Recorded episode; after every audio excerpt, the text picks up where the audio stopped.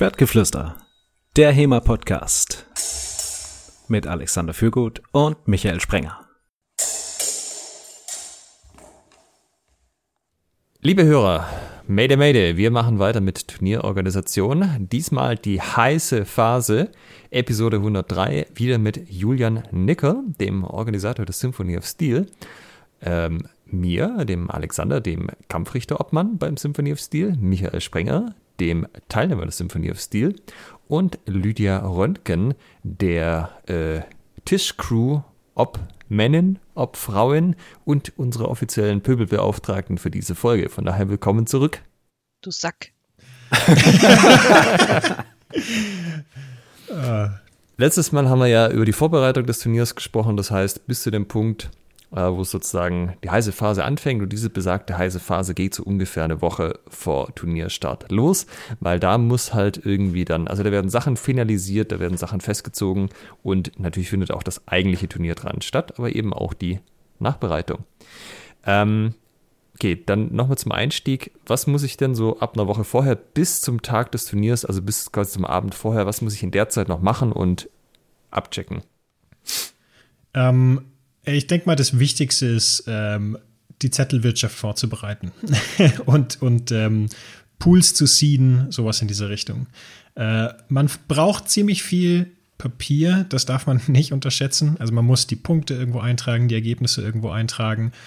Ähm, man muss die Ergebnisse irgendwie übertragen, damit es dann zum Beispiel von Pool in die Turnier, äh, in die äh, Eliminations-Phasen übergehen kann.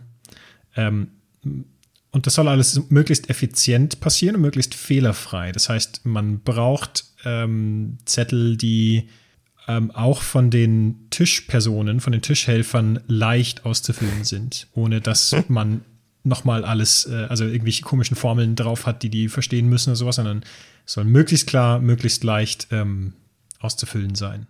Ich habe nur gerade gelacht, weil möglichst fehlerfrei und so.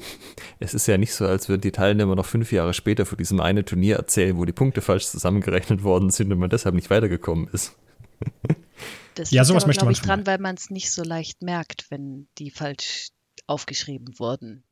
Es kommt ja. auch gar nicht mal so selten vor. Ne? Also ich weiß jetzt nicht, ob es bei der Symphony vorkam, aber äh, letztes Jahr waren wir in, in, ja genau, letztes Jahr war das, da waren wir in Budapest und äh, es verzögerte sich dann die K.O.-Runde massiv, also um eine gute Stunde, wenn nicht gar länger, weil das äh, Aufschreiben der Punkte und das Auswerten schiefgegangen ist. Mhm. Und sie haben es dann nochmal neu aufgerollt, oder was? Ja, es war dann irgendwie, also es wurde ein Ergebnis präsentiert und okay, die Leute haben sich dann damit arrangiert. Also du hättest es wahrscheinlich auch so machen können, das hätte keiner gemerkt. ähm, äh, und irgendwann haben sie dann festgestellt, ach nee, irgendwie haben wir einen Fehler gemacht und dann mussten sie es komplett nochmal machen und anscheinend sämtliche, sämtliche Punkte nachzählen, überprüfen, was weiß ich. Auf jeden Fall hat es sich extrem hingezogen. Also da ein gutes äh, ja, Dokumentmanagementsystem für den Tag zu haben, kann ich, glaube ich, äh, nachvollziehen, dass das eine feine Sache ist. Ja, es ist auch nicht, nicht viel und nicht besonders kompliziert. Es gibt gute Vorlagen dafür, aber ähm, man braucht ein System, mit dem insbesondere die Helfer vertraut sind. Also ich möchte vielleicht dazu sagen, es ist nicht ganz so einfach, wie man denkt. Ja, also man hat dann Zettel von verschiedenen Tischen mit Leuten, die da irgendwas durchgestrichen, wieder hingeschrieben und dann doch nochmal woanders hingeschrieben haben. Erst recht, wenn ein ja, Name von Fechtern sich ändert, weil am Tag jetzt einer nicht kommt und dafür ein anderer eingesetzt wird.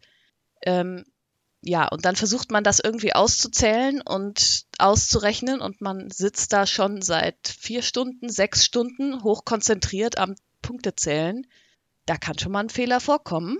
Allein wenn man die Schrift vielleicht nicht lesen kann oder wenn man minimal unkonzentriert ist. Also bei uns gab es auch Fehler. Ich war froh, dass die Teilnehmer hinterher die Listen durchgelesen haben. Wir hatten Fälle, wo ich es nochmal neu umrechnen und die Leute austauschen musste, die tatsächlich weitergekommen sind. Aber haben wir, so. das, wir haben das gemerkt, bevor wir in die K.O.-Runden weiter sind, oder? Ja, ja, ja. Also wir haben es gemerkt in dem Moment, wo es ausgehängt wurde und die Leute dann meinten, hey, da ist irgendwas komisch, warum bin ich eigentlich hier und nicht da? Was Und genau haben wir glücklicherweise ausgehangen? waren die Punkte richtig ausgezählt, aber das Ausrechnen, wer in die, ähm, ja, wer weiterkommt sozusagen aus den Pools, da bei den Listen, wer dann sozusagen als nächstes fechten muss, hat es Schwierigkeiten gegeben. Also die Teilnehmer haben es nicht daran gemerkt, dass jetzt eine genaue Liste dran stand mit Punkte sowieso, sowieso, sondern so ein, hey, ich habe doch eigentlich so viel gewonnen und der andere weniger und der ist jetzt weitergekommen und ich nicht so auf der Art. Wir haben beides hingehängt. Ah, okay. Also wir haben auch die kompletten Punktelisten tatsächlich gezeigt für alle, aber auch die Reihenfolge sozusagen der Leute, die weitergekommen sind, ähm, ja, wurde in Frage gestellt und zu Recht. Das habe ich überhaupt nicht gesehen, weil ich war da so mit anderen Dingen beschäftigt. Das finde ich gut, dass wir das gemacht haben, weil diese volle Transparenz, dann haben die Leute halt überhaupt eine Chance, das zu merken, weil wenn du die Sachen ja nicht aushängst, ist ja, also wenn es keiner sieht, kann es auch keiner nachvollziehen, dass das nicht stimmt. Ja, deswegen, ich glaube, das ist passiert häufiger, als man so denkt in Turnieren, weil du es halt einfach nicht mitkriegst, weil das halt auf irgendwelchen durchgestrichenen, durch die Gegend getragenen Zetteln passiert. Ähm, ist nicht so leicht, wie man denken sollte. Es sind ja auch Tabellen meistens, oder? Ich meine, Tabellen mal eine Zeile verrutschen und eine Spalte passiert halt auch schnell. Ja, und da dann heißen alle Lukas plötzlich. Ja. Wir hatten doch auch bei einem Pool, glaube ich, vorher noch drüber geredet, dass irgendwie alle Michael hießen. Ja, war ob, so. wir das, ob wir das ändern und dann, ja, nehmt einfach den Nachnamen na, als, äh, passt schon. Ja, ja. Es gab, glaube ich, vier Michaels auf dem Turnier und ich habe das einigermaßen, also kommt vielleicht zum Seeden, müssen wir eh gleich vielleicht noch drüber reden. Aber beim Seeden ist halt rausgekommen, es macht Sinn. Es gibt mehrere Möglichkeiten, es zu sieden und egal wie ich es mache, es gibt einen Pool, wo drei Michaels drin sind. Wollen wir da irgendwas gegen tun oder müssen wir das jetzt halt akzeptieren? Dreimal dürft ihr raten, glaub- wer in diesem Pool war. Ich glaube, das ist aber halt auch so ein Punkt, äh, wenn du die Dinger von Hand schreibst, die Listen, was ja auch manche Leute machen, neigt man dazu, glaube ich, halt irgendwie einen Vornamen einzutragen oder so, aber das, das bringt halt an der Stelle nichts. Ähm, ich glaube, das, was normalerweise so bei größeren Turnieren gemacht wird, dass alles irgendwie nach dem Nachnamen geht, macht das dann schon nochmal eindeutiger so.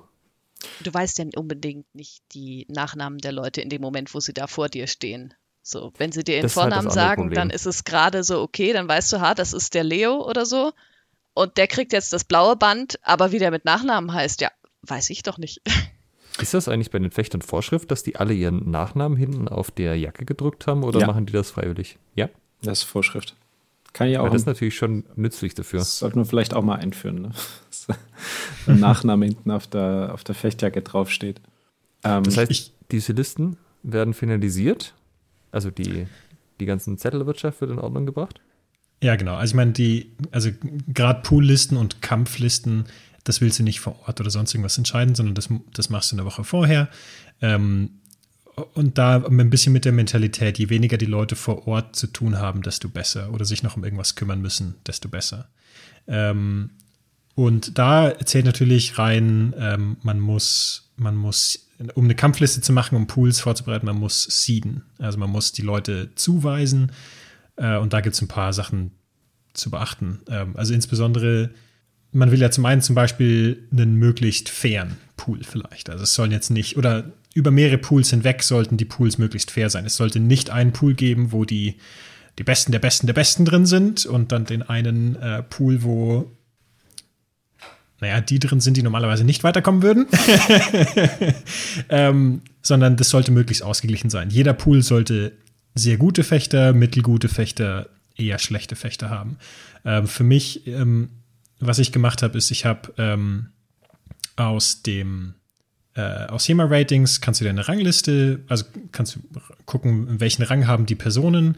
Dann habe ich einfach nur nach dieser Rangliste sortiert, alle, alle Teilnehmer, und habe dann geschaut, dass der quasi pro Pool der durchschnittliche Rang der Fechter ungefähr gleich ist. Und dann, dann hast du ungefähr gewährleistet, dass die, dass die Pools vergleichbar, vergleichbar ähm, stark sind.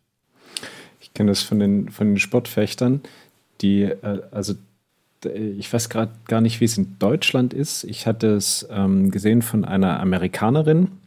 Die haben dann quasi für ihre Fechter direkt so eine ähm, Level, so eine Rankings, ähm, halt A, B, C, D. Und ähm, die machen das dann so, dass sie quasi, so wie du es beschreibst, äh, von oben nach unten sortieren. Und dann legen die alle Pools nebeneinander meinetwegen, wir machen es jetzt mal einfach. Wir haben vier Pools, 1, 2, 3, 4. Und pro Pool sind es vier Fechter, also insgesamt 16 Fechter.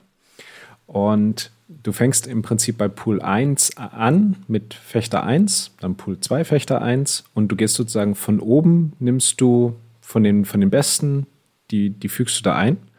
Und wenn du bei Pool 4 bist, dann machst du als nächstes mit, dem, mit der Position 2 von Pool 4 weiter und gehst dann wieder zurück. Dann, dann ist es so wie äh, die Kinder aus den 2000ern erinnern sich noch an Snake ähm, auf dem Nokia 3210. So sieht das dann aus, so geht man diese, diese Schlange lang. Und das ist quasi die einfachste Variante, um das zu erreichen, äh, was äh, Julian gerade beschrieben hat. Diese gleichmäßige ähm, Qualität, könnte man sagen. Also, dass die, die Pool, ähm, ja, wie soll ich sagen, das Pool-Ranking, die Summe der Pool-Rankings sozusagen äh, konstant ist, ja. halbwegs. Genauso habe ich das tatsächlich auch gemacht. Ähm, aber danach habe ich nachjustiert, weil ähm, es bei unserer, ich sag mal noch kleinen Sportart ähm, ein paar Sonderfälle gibt, die man beachten sollte. Äh, das eine, was klar sein, wahrscheinlich vielen Leuten auch klar ist, man geht auf ein Turnier nicht, um mit den Leuten aus dem eigenen Verein zu fechten, sondern möglichst mit anderen Leuten zu fechten. Ja, und wenn man das einfach nur nach diesem System macht, kann es sehr leicht passieren, dass Leute aus dem gleichen Verein im gleichen Pool landen. Das heißt, da habe ich rumgeschoben. Aber das heißt einfach nur, damit man versteht sozusagen, warum macht man diese Schlangenlinie, habe ich das vorhin anders beschrieben.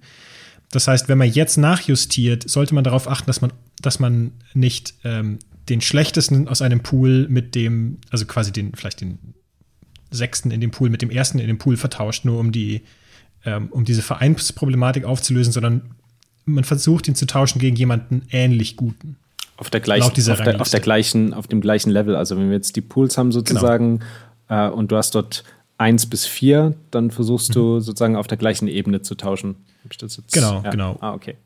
Genau, oder zum Beispiel, da muss das, das ist jetzt natürlich ein bisschen, äh, kann man sich das, wird vielleicht ein bisschen komplizierter, aber man, aber zum Beispiel, man könnte ja den, ähm, man könnte auch den, äh, den zweiten aus Pool 4 mit dem ersten aus Pool 3 tauschen, weil die laut dieser Rangliste nur zwei Punkte voneinander, äh, voneinander entfernt sind, weil man eben diese Schlangenlinie durchgegangen ist. Mhm. Das muss man aber, das, wie gesagt, das muss man einfach nur berücksichtigen. Es, es, lohnt sich, grob verstanden zu haben, warum man das tut und wie das genau funktioniert. Ähm, genau, das ist natürlich die eine Sache. Beim Rumtauschen muss man darauf noch achten. Ähm, und das andere Problem, das wir gerade haben, ist, beim Sportfechten hat jeder, der ein paar Turniere gemacht hat, wahrscheinlich ist auf irgendeiner Rangliste, hat irgendein Rating. Wir haben HEMA-Ratings, das funktioniert gut, aber es ist nicht jeder auf HEMA-Ratings und nicht jeder ist gut vertreten auf äh, HEMA-Ratings. Ähm, das heißt, da kann man ein bisschen mit Vorwissen, mit, ja, man kennt die Person und die hatte nur keine Lust, sich, ähm, also die ist ein sehr guter Fechter, aber sie ist halt nur anonym gelistet auf HEMA-Ratings oder sowas in der Art. Die kannst du ja nicht listen als unplatziert, also quasi als schlechtester Fechter sozusagen. Das kannst du ja, sondern du musst ein bisschen ähm, Kontextwissen einsetzen, um auch diese Person ordentlich zu platzieren. Aber das wird dann schwieriger. Es gibt auch immer noch einen kleinen Teil der Fechter, der vor Ort noch versucht, da was dran zu ändern. So ein, ah, muss ich in diesem Pool, hey, ist doch, das sind jetzt alle Guten in meinem Pool oder jetzt fechte ich da mit jemand aus meinem Verein und so. Und ich sage, wenn man Freundschaftsturnier macht äh, oder da geht es um nichts oder es ist eh nur so offene Halle-Ding wie, wie in der letzten Folge, da kann man das schon mal machen, aber bei einem einigermaßen professionell geführten Turnier, nee, gibt's nicht. Genau, die Pools stehen fest und die sind halt, wie sie sind. Man kann sich dann im Nachhinein natürlich beim Veranstalter beschweren oder man kann konstruktive Kritik äußern, dass das Pool-Seeding überdacht werden äh, kann. Ähm, also mir ist es auch einmal passiert, ähm, da wurde beim Pool-Seeding nur darauf geachtet, dass keine, ähm, keine Leute aus demselben Verein ähm, in, in einem Pool sind. Da habe ich dann, äh, hat sich dann auch so ein, so ein, so ein Apokalypse-Pool mit äh, dem Who is Who der deutschsprachigen Fechtszene äh, herauskristallisiert. Und einer äh, Fechterin, die ähm, mal beim Open teilnehmen wollte. Also die hatte da wirklich nicht so viel Freude dann in diesem Pool. Ja, also ich war auch mal in einem Turnier, das war ein kleineres. Da waren alle Leute von jedem Verein, der mitgemacht hat, der mehrere Leute gestellt hat, in dem gleichen Pool, bis und der einzige Verein, der Leute auf die zwei Pools, die es gab, verteilt hatte, war der ausrichtende Verein. Es wurde mir aber ungefähr zehnmal versichert, ey, ich habe da eine Excel-Tabelle gemacht, ich habe die Vereine gar nicht dazugeschrieben, sondern nur die Namen, habe dann da auf Random gedrückt und so habe ich das aufgeteilt. Und dass das dann halt alle aus den gleichen Vereinen immer waren, habe ich erst vor Ort gemerkt. Tja, ähm. Ja. Es lohnt sich ein bisschen mehr über sowas nachzudenken und es lohnt sich vor allem, damit man danach gut, also man wird danach natürlich angemeckert und dann hast du, hat man gute Gründe, warum man Dinge gemacht hat und muss sich nicht schlecht fühlen. Ja. Ähm, wie sieht das mit Nachrückern aus so? Äh, es sagen ja immer, das sollte man vielleicht auch wissen, es sagt vor Events immer Leute ab. Also immer mit Sternchen, das ist halt eine Regel, ne? Es kann auch sein, dass ihr mal eins habt, wo 100% der Leute kommen, gerade wenn sie kleiner sind, aber so großen Sachen sagen immer Leute einen Tag vorher ab oder so. Also jetzt gerade auch mit Corona natürlich, was auch immer. Äh, angesteckt, nicht geimpft, keine Ahnung. Und äh, was ist denn dann, wenn dann jemand kommt am Tag des Turniers und sagt, hey, ich bin hier als Zuschauer mit, mit meinen Kumpels, ich habe aber zufällig meine ganze Ausrüstung in meinem Auto liegen, ich würde total noch einspringen. Ja, ähm, das ist exakt das ist passiert bei der Symphonie und ich habe das zugelassen. Ähm, ich würde das nicht mehr machen. ähm, es war, es war okay. Also es war tatsächlich in dem Fall kein großes Problem. Ähm, aber es, aber es kann zu Diskussionen führen, weil es kann insbesondere diese ganze Planung zunichte machen. Weil was, wenn du zwei Ausfälle im gleichen Pool hast und ähm, es sind zwei Leute zufällig da, die, keine Ahnung, die beiden besten Fechter Deutschlands sind und dann äh, ist dein ganzes schönes System völlig, völlig hinüber und du hast plötzlich doch wieder unfaire Pools, nur weil du vor Ort ähm, noch was umgebaut hast. Man kriegt aber Probleme, ähm, wenn man das gar nicht zulässt oder völlig unflexibel ist in der, in der, in dem, in den Pools, weil ähm, man kann ja nicht vorhersagen, wer aus welchem Pool raus ausfällt oder absagt. Es kann ohne Probleme passieren. Du hast sechs Pools und dir fallen vier Leute aus einem Pool aus. Du kannst ja nicht einen Zweierpool stattfinden lassen. Ja? Das heißt, man muss, man muss eine gewisse Flexibilität ähm, an den Tag legen, aus meiner Sicht, und, und ermöglichen, dass das Turnier stattfinden kann ähm, für alle in einem sinnvollen Rahmen und dann eben doch Leute in den anderen Pool schieben oder doch diesen Pool irgendwie auffüllen oder sowas in der Art. Das ist aus meiner Sicht ähm, eine Sache, die, die kann man sich mental schon vorbereiten und es ist eine Sache, die der Hauptorg aus meiner Sicht ähm, im Blick haben sollte. Also da solltet ihr auf jeden Fall noch ein paar Spalten bei der Poolliste freilassen, in die man dann noch Namen eintragen kann und andere rausstreichen. Das wird auf jeden Fall passieren. Bis wann würdest du das zulassen, sodass man so ganz regulär nachrückt, wenn Leute absagen? Ähm, ich würde ich würd ungefähr eine Woche vorher, ähm, also wir hatten eine Warteliste und ich würde die eine Woche vorher schließen, ungefähr. Okay. Ähm, was, was auch daran liegt, dass ähm, ich will nur Leute auf mein Turnier lassen, die zum Beispiel, klingt vielleicht bürokratisch, aber bezahlt haben. man hat keinen Spaß daran, wenn die Leute herkommen und sie haben noch nicht bezahlt und da muss man das irgendwie vielleicht bar vor Ort re regeln und dann müsste man denen eine Quittung oder keine Ahnung. Also dann will ich mich nicht drum schlagen, sondern ich beende den, die Anmeldung zu einer Zeit, in der noch einigermaßen realistisch eine Bezahlung durchgehen kann. Letztendlich ist das ja alles Zusatzaufwand für das Orga-Team. Ja.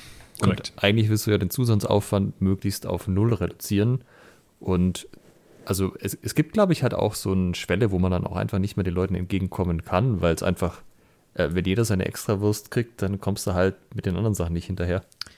Ja, da bin ich ein bisschen masochistisch vielleicht veranlagt und, äh, und äh, also ich habe mich bemüht, dafür zu sorgen, dass andere Leute keinen extra Orga-Aufwand haben, aber ich habe mich da alles andere als zurückgehalten oder geschont. Aber also ich, aber das ist ein völlig richtiges Argument. Ähm, es macht extra Arbeit, die nicht unbedingt sein muss. Eine Woche vorher könnte da vielleicht auch schon, schon sogar zu knapp sein. Das muss man, muss man überlegen. Ähm, ja. Okay.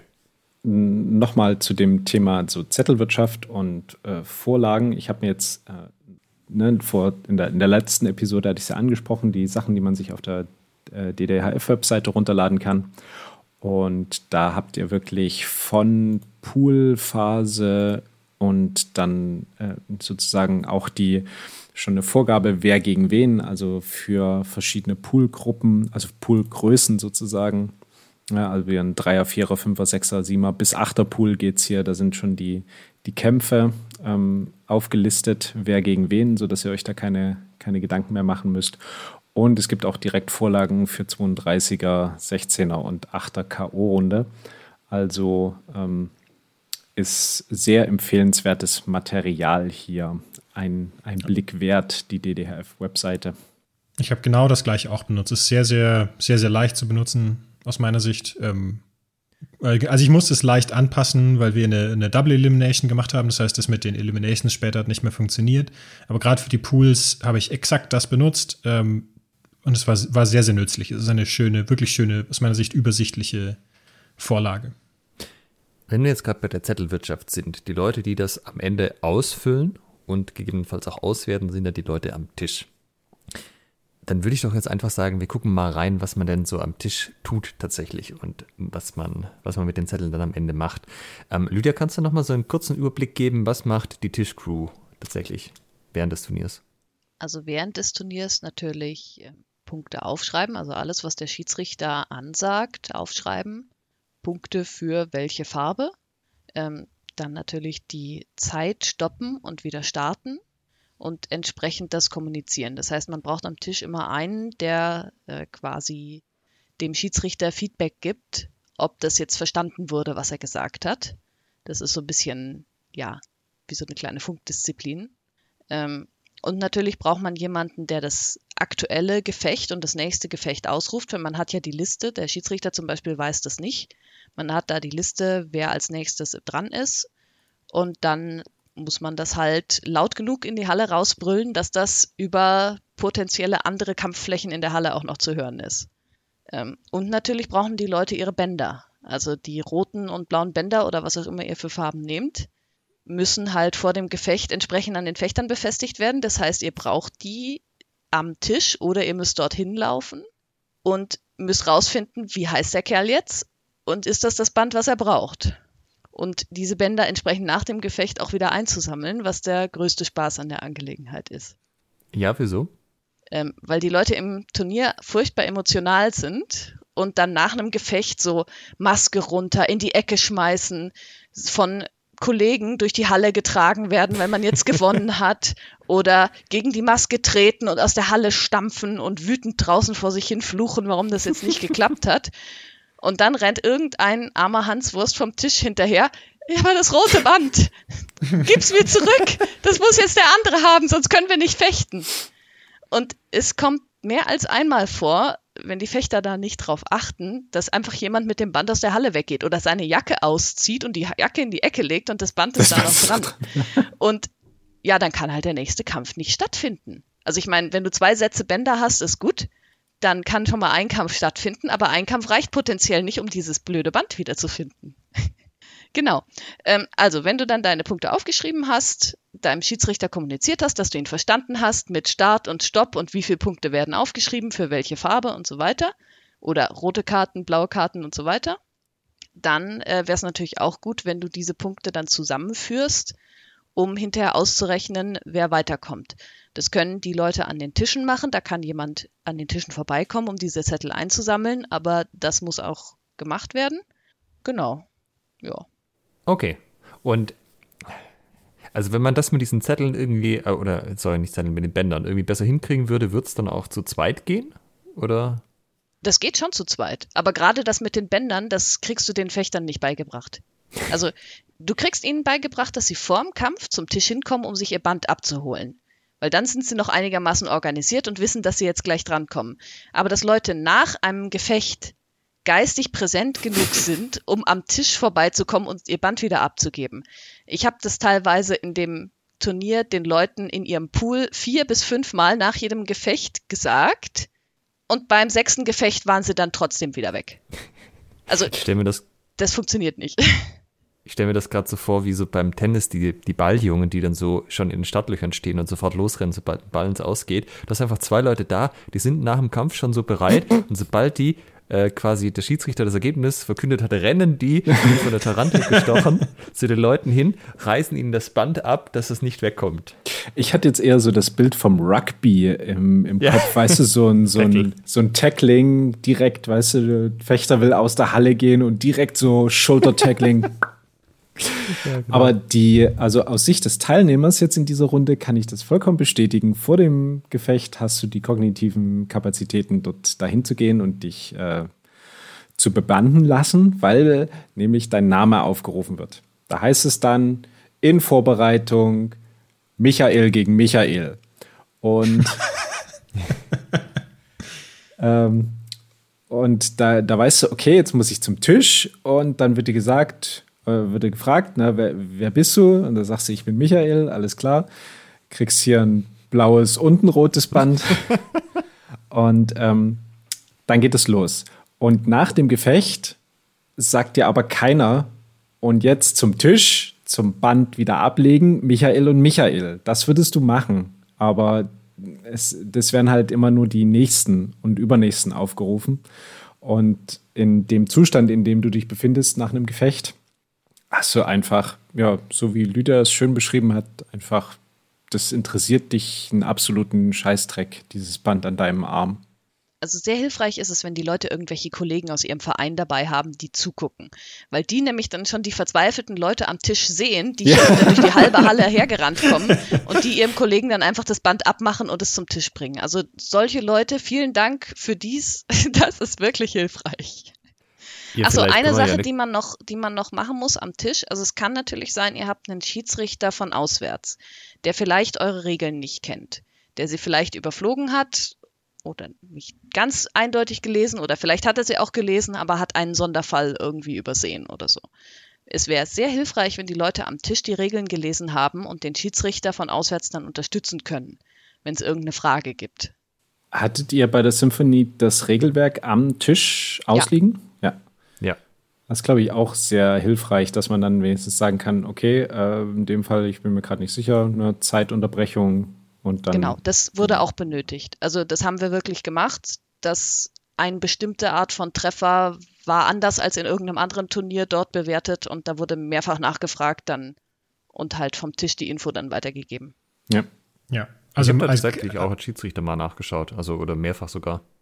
Also allgemein ähm, kein, also druckt eure Sachen nicht zu selten aus. Also gerade das, das Regelwerk, äh, Regelwerk und Ausrüstungsvorgaben sind was, die können eigentlich an jedem, an jeder Station irgendwo rumliegen. Also bei der Anmeldung können die liegen, die können beim Gearcheck liegen, bei jedem Tisch.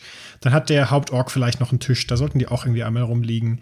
Das lohnt sich immer und überall darauf zugreifen zu können. Ja, vielleicht können wir das ja aber nächstes Mal, das mit dem Ausrufen, können wir ja mal probieren, dass die Leute am Tisch nicht nur sagen, es machen sich bereit sowieso, sondern es rödeln sich ab, Fechter A und Fechter Genau. B. Es geben sofort ihre Bändchen zurück. Ja, tatsächlich könnte man das vielleicht übernehmen. Ich meine, es gibt ja so ein paar, äh, ich sag mal, Prozedere an Ansagen, die der Kampfrichter macht. Also Fechter begrüßt euch, bla bla bla. Und dann könnte man ja als letzte Aussage Ah, nicht einfach nur ja. Fechter verabschiedet euch, sondern Fechter gebt eure Bänder zurück. Das haben wir gegen Ende tatsächlich blöd, gemacht. es- Es hat manchmal funktioniert, aber auch nicht immer. Das ist schon mal eine Also Es es hat dann auch dazu geführt, dass der Kampfrichter dann den Fechtern, die fertig waren, hinterhergerannt ist, um denen das noch zu sagen. Ähm, was du halt eigentlich auch nicht willst. Also ich weiß, dass manche Turniere machen das so, dass du das Ergebnis irgendwie unterschreiben musst. Das ist natürlich super ätzend mit den Handschuhen, aber da bist du halt gezwungen, nochmal an den Tisch zu gehen, weil sonst ist das Ergebnis sozusagen nicht gültig. Das, also das reine Unterschreiben ist eigentlich nicht so geil, aber das sorgt halt dafür, dass die Leute nicht weggehen können. Keine Ahnung, ob du da jedem einen Stempel in die Hand drückst oder so. Was du Ja, so einen halt- Maskenabdruck drauf machen. Zumindest irgendwie so ein bisschen in Krakelschrift drei Kreuze machen. Ähm, da geht man ja dann einfach mal davon aus, dass es, ähm, dass es ist da keiner bescheißt. Ja.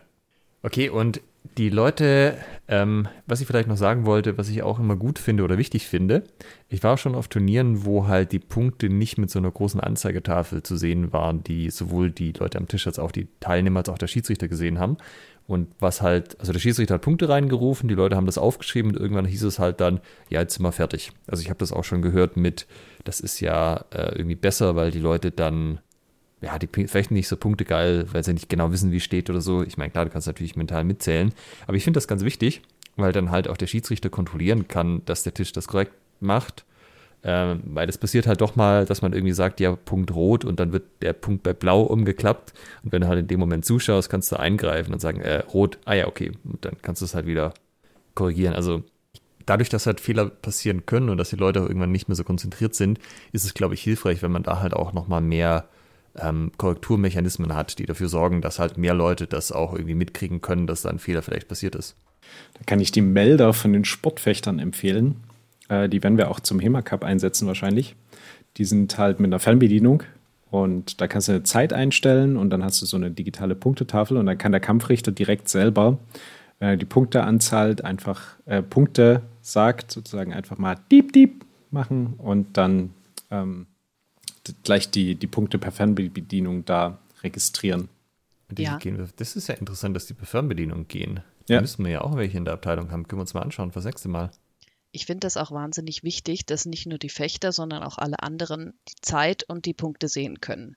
Also wenn das nicht gemacht wird, finde ich, das geht gar nicht eigentlich. Weil auch für die Zuschauer, ein Kampf ist doch viel spannender, wenn du siehst, hey, der eine ist jetzt einen Punkt vorne und der andere äh, will noch aufholen und hat noch eine Minute Zeit dafür. Ja. Das ist doch für die Zuschauer viel schöner, als äh, wenn dann der Kampf plötzlich vorbei ist und dann wird halt ausgerufen, ja, jetzt hat halt einer gewonnen. Ja. Und wie ist das dann mit den Leuten am Tisch? Wir hatten ja in der letzten Folge so ein bisschen, da kann man auch Leute nehmen, die selber jetzt nicht so erfahren im Fechten sind. Ähm, was für Leute brauchst du denn da? Also brauchst du überhaupt einen bestimmten Menschenschlag? Müssen die irgendwas besonders gut können oder wie ist das? Also es ist hilfreich, wenn du gemischte Leute hast. Was wir gemacht haben vorher, was vielleicht auch noch zu diesem, was sollte man eine Woche vorher gemacht haben, dazu gehört, ist, wir haben ein Probeturnier oder halt zumindest einen Probedurchlauf gemacht. Wenn du jemanden an den Tisch setzt, der das noch nie gemacht hat, also wirklich noch gar nie, fände ich nicht so gut. Also das zumindest einmal vorher ausprobieren und sich überhaupt die quasi Befehle des Schiedsrichters anzuhören, was kriegt man da gesagt, wo schreibt man das dann hin, wann drückt man auf Stopp, wann drückt man auf Start und so weiter, fände ich ziemlich wichtig, das vorher einmal gemacht zu haben. Also kann man ja auch im normalen Training machen, einfach ein normales Gefecht mal genauso behandeln wie einen Turnierkampf im Sparring und dann kann man das einmal versuchen. Also deswegen, man sollte, denke ich, jemanden haben, der quasi konzentriert ist und das mitschreiben mag, kann, schnell reagiert auf dieses Zeit an und ausmachen und man sollte mindestens eine Person haben, die sich nicht scheut, auch mal ordentlich laut zu rufen. Weil wenn du, also es passiert ja zum Beispiel leicht, wenn man, weiß ich nicht, die ähm, Freundin von irgendwem mitgebracht hat und der, die sitzt dann da und sie weiß eh noch nicht so richtig, wie das mit den Regeln läuft und macht das zum ersten Mal und ist eigentlich auch sonst nicht im Verein, ist man vielleicht auch ein bisschen unsicher und mag dann nicht reinrufen, mag dann nicht schreien, hey, Fechter Blau, bring dein Band zurück. Oder am nächst, als nächstes müssen kämpfen Michael und Michael oder so. Und du brauchst ja auch eine klare Rückmeldung für den, für den Schiedsrichter. Wenn der schreit ein Punkt rot und du schreist zurück ein Punkt blau, dann weiß er, dass irgendwas nicht richtig ist. Aber das muss der halt hören. Deswegen brauchst du jemanden, der wirklich auch sich traut, auch mal was zu rufen, auch mal was Falsches. Also hast du das mit gemischt gemeint? Also so ja, charakterlich genau. gemischt? Charakterlich gemischt, weil ich weiß nicht, die Leute, die laut rufen, sind jetzt nicht immer die, die total fokussiert und ähm, konzentriert aufschreiben und auf das Detail achten, ob da jetzt ein Doppeltreffer war oder ein Punkt oder was. Also man braucht einen, der schreit und einen, der schreibt. Wäre hilfreich, ja. Hast du dann am Tisch irgendwie so eine Erfahrungsverteilung? Also hast du quasi einen, ich sag mal in Anführungszeichen, Chef am Tisch, der das schon öfters gemacht hat und die anderen so ein bisschen an die Hand nimmt? Oder brauchst du das nicht, solange du das, das Probeturnier gemacht hast? Wie ist da deine Erfahrung? Also nützlich ist es schon, wenn der, der schreit, derjenige ist, der ein bisschen mehr Erfahrung hat. Äh, schreib oder der, schreib? Der, der, derjenige, der schreit. Weil okay. die Kommandos richtig zu rufen, wäre schon ganz gut eigentlich an der Stelle. Wenn das jemand anders vorher geübt hat, ist das auch kein Problem. Ähm, und Punkte aufschreiben kann ja notfalls der andere auch mitkorrigieren. Weil der sitzt eh daneben, der guckt über die Schulter, der kann auch sagen, hey, sorry, das war die falsche Seite, mach mal den darüber. Mhm. Da kann man, also es ist eh hilfreich, wenn beide Personen, die am Tisch sitzen, darauf achten, dass die Punkte richtig aufgeschrieben werden, für den Fall, dass mal jemand sich vertut, was halt vorkommt. Okay, das heißt, ähm, in Vorbereitung Probeturnier, am besten jemand, der das schon mal gemacht hat, auch schon bei einem Turnier war und vielleicht auch so ein bisschen die Gruppen durchmischt, sowohl von den Schreibern als auch von den Schreiern, als auch vom Erfahrungslevel, dass halt überall jemand ist, der Erfahrung hat. Wie ist es am Tag des Turniers? Also kommen die Leute rein, setzen sich an den Tisch und es geht los?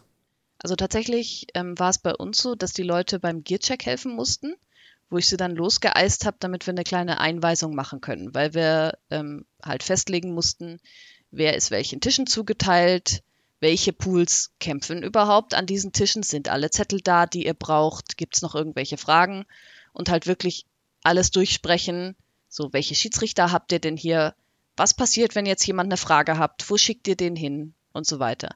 Weil es passiert ja gerade an den Tischen auch häufig, dass jemand einfach hinkommt und irgendwas wissen will. Weil die Leute sind verfügbar, die sitzen da, die sind offensichtlich Organisatoren sozusagen. Wenn man irgendeine Frage hat, kommt man auch mal, kommt man einfach zum Tisch gelaufen und will irgendwas. Und dass man dann weiß, zu wem man diese Anfrage bringt, das ist auch schon ganz hilfreich eigentlich. Und das klärt man am besten dann vor Ort. Das wäre jetzt tatsächlich auch die nächste Frage gewesen. Also was ist dem Tisch wichtig, was die anderen Rollen angeht? Also was ist dem wichtig Richtung Kampfrichter, Orga und Teilnehmer? Und was ist nicht so gut? Also für die Kampfrichter ist es wichtig, dass die tatsächlich ansagen, was passiert. Ähm, also, dass wirklich klar gerufen wird, ein Punkt rot und nicht sowas wie, ah ja, da hat er jetzt einen Punkt gekriegt. Oder, ah nee, ein Punkt, ah nee, doch nicht. Ah, jetzt hat er die Hand, nee, jetzt hat er den Kopf. Ach, ein, ein Punkt, nee, doch zwei. So, was schreibst du auf? Keine Ahnung also wie gesagt, man sitzt da dann ja relativ lang, man ist sehr fokussiert auf das, was man da gesagt kriegt und man springt halt auf diese Phrasen an sozusagen.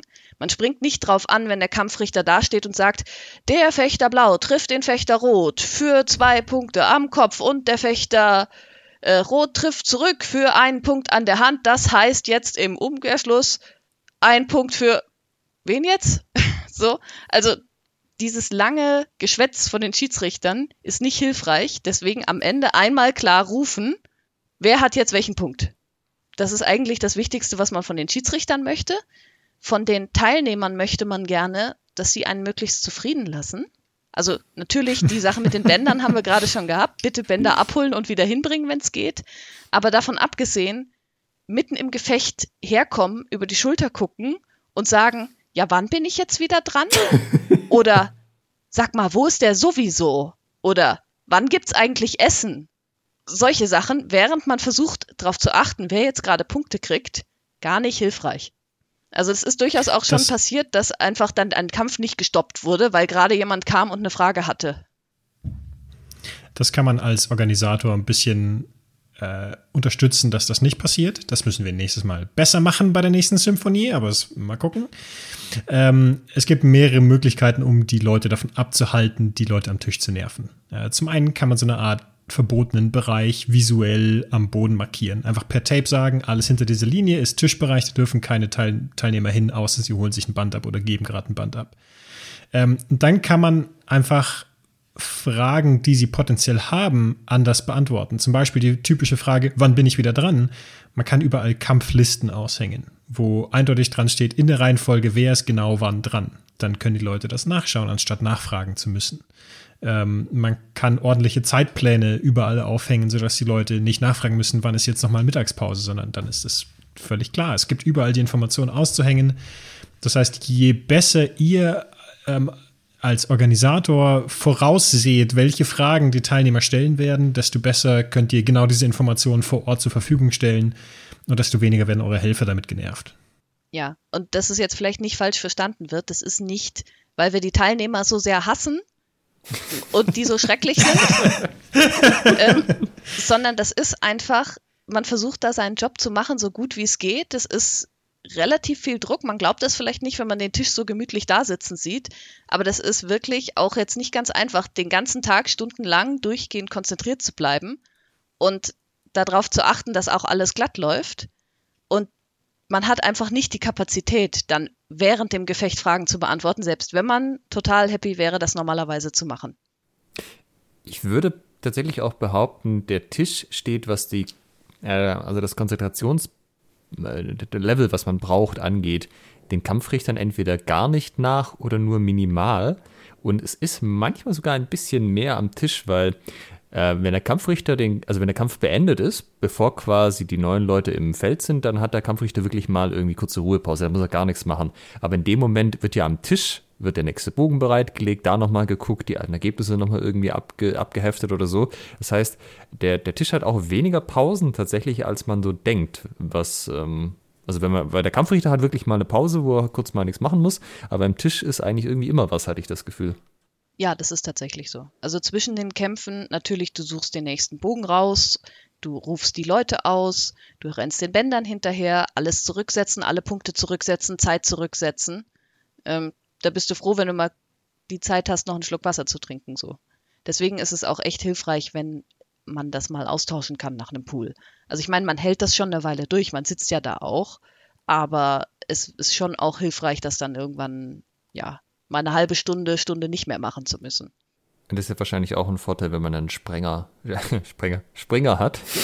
Also jemand am Tisch, der auch kurz mal weggehen kann. Ja. Egal, ob er jetzt Leuten die Bänder holt oder nicht, aber der kann ja auch mal Getränke holen für die Leute oder irgendwas zu essen oder so. Das passiert ja sonst auch nicht. Ja, genau. Dann, was noch hilfreich ist äh, von den anderen Organisatoren, wenn man weiß, wo die sind, ne? also wenn man, wo man die antreffen kann.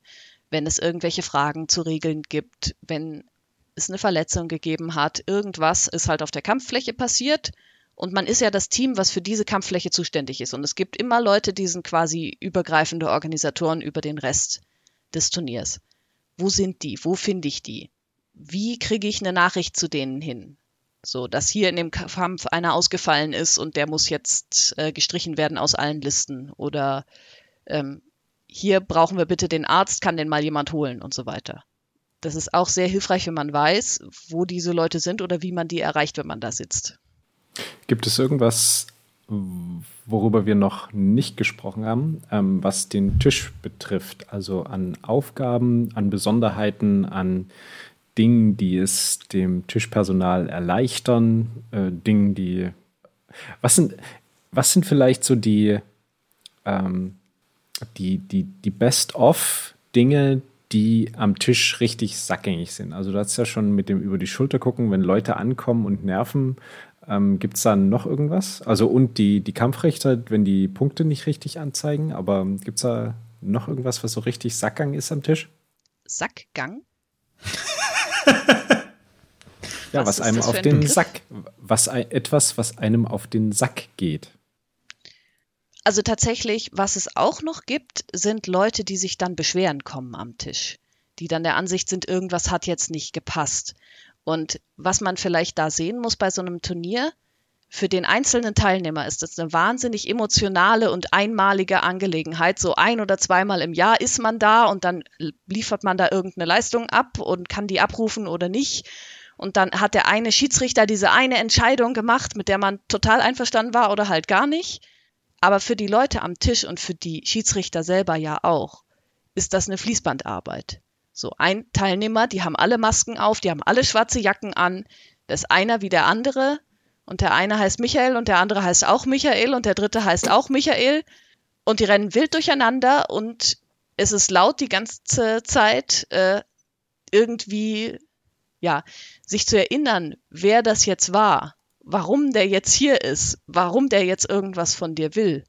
Und dass er auf der, dass er der Ansicht ist, er persönlich wurde jetzt hier schlecht behandelt, hintergangen. Weil er aus diesem Verein ist, hat er jetzt weniger Punkte bekommen oder der Schiedsrichter hat was gegen ihn. Oder warum wird er jetzt angekackt, dass das Band äh, nicht rechtzeitig da war oder so, sowas in der Art. Ähm, das ist nicht persönlich gegen irgendwen gerichtet ich glaube nicht, dass die, die meisten Leute am Tisch oder die meisten Schiedsrichter mitkriegen, wer da überhaupt gerade fechtet, es sei denn, es ist jemand, den sie wirklich gut und schon lange kennen. Nein, das ist Fechter Rot und das ist Fechter Blau. Ich ja, genau. Ahnung, es ist Fechter Rot und es ist Fechter Blau. Und da kämpfen immer die gleichen. Ja. Deswegen, also Leute, die der Ansicht sind, dass es irgendwie persönlich gegen sie geht, das stimmt nicht. Das, ich wüsste niemanden, der die Kapazität hat, darauf zu achten, wer das jetzt war. der da ja. ein Problem hatte. Und das bringt einfach nichts. Wir hatten jetzt schon die, die Konzentration des Tischpersonals angesprochen. Ähm, dafür sind ja Pausen sehr relevant. Wie lange sollte zwischen, also zwischen den Kämpfen, klar, da hast du fast keine Pause. Das geht ja zack, zack, zack, Fließbandarbeit. Aber zwischen den Pools kann man ja schon mal eine längere Pause machen. Wenn man jetzt äh, nicht den Luxus hat, das Tischpersonal komplett zu wechseln, sondern dass die gleichen Leute normal machen müssen. Wie lange ist dazwischen eine Pause sinnvoll? Denn ich könnte mir vorstellen, zu lange ist jetzt auch nicht so der Hit. Naja, also weniger als fünf Minuten auf keinen Fall, weil du musst ja, also auch zwischen den Pools ist es nicht unbedingt so, dass du gleich eine Pause hast, ne? Also da ist es ja auch dann so, du bereitest den nächsten Pool vor, du packst die richtigen Listen aus, du rechnest die anderen Listen zusammen, du äh, klaubst alle Bänder wieder auf, suchst den nächsten Pool raus, rufst die schon mal aus, dass die sich aufstellen können und warm machen oder was auch immer. Ähm, also allein dafür brauchst du schon mal fünf Minuten, wo du dann eigentlich keine Pause machst, sondern das nur vorbereitest, denke ich mal. Und wenn du dann den Leuten noch zehn Minuten Pause gibst, damit sie sich was zu trinken holen und einmal zur Toilette gehen können, dann wäre das schon das Minimum, hätte ich gedacht. Okay, also eine Viertel bis eine halbe Stunde wäre schon gut. Viertelstunde Minimum, ja. Mhm. Alles drüber ist gut, dass man tatsächlich sich auch erholen kann, vielleicht. Okay. Hier soll man noch in den Bereich Schiedsrichter reinschauen oder Kampfrichter. Ja, das wäre ja dann dein Ressort. Ähm, wie, was, was bist du für ein Schiedsrichtertyp? Bist du so einer von denen, ah ja, äh, Punkt, äh, pff, nee, doch nicht, äh, ja, da kriegt er halt einen Punkt. Oder äh, Fechter 1 trifft dort und dort für so und so viele Punkte, Fechter 2 dort und dort, aber zu spät und äh, ja. Ja, ist schon letzteres. Also ich versuche klare Ansagen zu machen und mich klar auszudrücken und auch klar irgendwie was aufzutreten, was auch Regeln und so weiter angeht. Also ich führe auch kein so Smalltalk, das machen ja auch so manche Schiedsrichter, dass sie so ein bisschen locker kommentieren, aber das habe ich jetzt gar nicht gemacht, sondern ich äh, sag halt die Dinge, die notwendig sind, so ein bisschen. Und am Ende Fechter Rot ein Punkt. Ja, genau. Okay. Was, ähm, wie, wie hast du jetzt so, wie waren, wie waren deine, ähm, deine Wahrnehmung als Kampfrichter? Was war für dich jetzt bei der Symphonie konkret als Beispiel am stressigsten? Naja, also ich habe drei Pools und eine K.O.-Runde nacheinander im Wesentlichen ohne lange Pause irgendwie geschiedsrichtert beziehungsweise das wäre ursprünglich nach dem Plan so gewesen. Und ich kann dir sagen, für zwei Pools direkt nacheinander reicht meine Konzentration und dann ist aber halt auch vorbei. Aber hilft ja nichts, du musst ja die, also zu dem wir hätten ja schlecht die Leute vorher irgendwie rauswerfen können und sagen, wir haben zu wenig Leute, darf die Hälfte von euch nicht kommen. Und am Tag des Events ist ja auch so, da musst du halt einfach so gut es geht weitermachen. Aber die, die Qualität von dem, was du dann noch zusammenschießt, ist natürlich dann nicht mehr so hoch, wie sie das am Anfang mal war. Und äh, das macht die Fechter unzufrieden, das macht einen aber auch selber unzufrieden, aber du kannst halt auch nichts dagegen machen. Also tatsächlich haben wir dann zwischendurch noch ein bisschen was am Zeitplan gemacht, dass zumindest mal vor, dem, äh, vor den K.O.-Runden nochmal irgendwie so eine halbe Stunde tatsächlich Pause war. Da haben wir auch ein bisschen mit den Flächen getauscht, weil das, das wäre sonst halt auch gar nicht äh, gegangen. Und da, also auch die Stimme mit den Ansagen war auch so ein Ding, weil wir, ich war ja in einer kleinen Halle, da waren zwei Flächen aufgebaut. Und das war im Test schon okay, aber wenn halt da lauter Leute drin sind, die alle irgendwie nochmal rumklappern, dann Ansagen kommen und so. Also ich habe nach dem dritten Pool auch keine Stimme mehr gehabt. Also ich musste da tatsächlich auch, also ich hätte nicht nochmal einen Pool hauptrichtern können, weil ich äh, keine Stimme mehr dafür gehabt hätte, die Ansagen zu machen. Also so, dass ich, ich höre es jetzt so raus, das Stressigste war hintereinander weg, ähm, das ohne Pause zu, zu richten. Ja, genau, weil davon kommt halt der andere Stress. Davon kommt auf einmal, also dir fehlt halt an den ganzen Ecken äh, dann die Erholungsphase, so was die Konzentration angeht, was die Stimme angeht. Dadurch trifft man schlechtere Entscheidungen. Schlechtere Entscheidungen führen halt dafür, dass die Leute unzufriedener sind, dass man selber mit sich unzufriedener ist. Und das setzt halt dann so ein bisschen eine Kaskade in Gang. Das mhm. ging nicht anders, weil es einfach zu wenig Leute waren ansonsten. Ähm, aber das äh, hat die Stimmung jetzt nicht besser gemacht. Du warst ja jetzt auch bei der Symphony der Kampfrichter ähm, der Hauptkampfrichter. Ja. Ähm, was sind da für zusätzliche Aufgaben auf dich äh, zugekommen? Naja, im Endeffekt weist du die Schiedsrichter ein. Also sowohl extern als auch intern machst du immer nochmal so einen Gesamtüberblick über die Regeln. Das macht man teilweise auch mit den Teilnehmern, aber halt eher auf der Schiene für Schiedsrichter. Und was du da festlegst, ist letztendlich, was du äh, von den Leuten auch sehen willst. Weil ich sag mal so, äh, der, du musst den anderen mit einem Haut treffen. Das kann ja verschiedene Grade annehmen. So, was darf man denn noch zählen? Was ist denn überhaupt noch akzeptabel? Was ist vielleicht auch härtemäßig nicht mehr akzeptabel? Und da musst du halt mit den Leuten irgendwie klare ähm, Absprachen treffen, dass alle da so gut es halt geht am Tag des Events auf einem Level sind, was, was gezählt wird, was nicht gezählt wird, was es für Besonderheiten gibt, die es vielleicht bei anderen Turnieren nicht gibt. Und diese Einweisung machst du halt, bevor es losgeht. Ähm, und du bist auch Ansprechpartner für Regelunklarheiten während des Events dann. Ähm, das ist jetzt nicht so viel vorgekommen, aber wenn es da was gegeben hätte, wären die Leute da halt erstmal zu mir gekommen. War das jetzt eine krasse Zusatzbelastung für dich oder sagst du, ja, war okay? Also die Pools nacheinander zu schießen war stressiger. Ja, letzteres. Also das ist schon okay, das kann ich auch machen. Du brauchst halt eine gute Kenntnis der eigenen Regeln, aber ich habe die ja mitgeschrieben, von daher ist das schon in Ordnung. Ähm, das, das äh, ohne Pause Schiedsrichten war das eigentlich stressige. Das Hauptkampfrichter-Ding ist kein Problem. Ist aber halt auch so ein, ich glaube, so ein Charakterding. Ähm, wenn du halt Leute hast, die sich da so, sagen wir mal, sehr unsicher sind und die sollen dann irgendwie so finale Entscheidungen treffen, wo andere Leute sehr emotional dabei sind. Äh, wenn du so der Typ bist, dann hast du da nicht viel Spaß, weil wenn du dann halt Entscheidungen triffst, wo sich Leute auch hinterher drüber aufregen. Ja.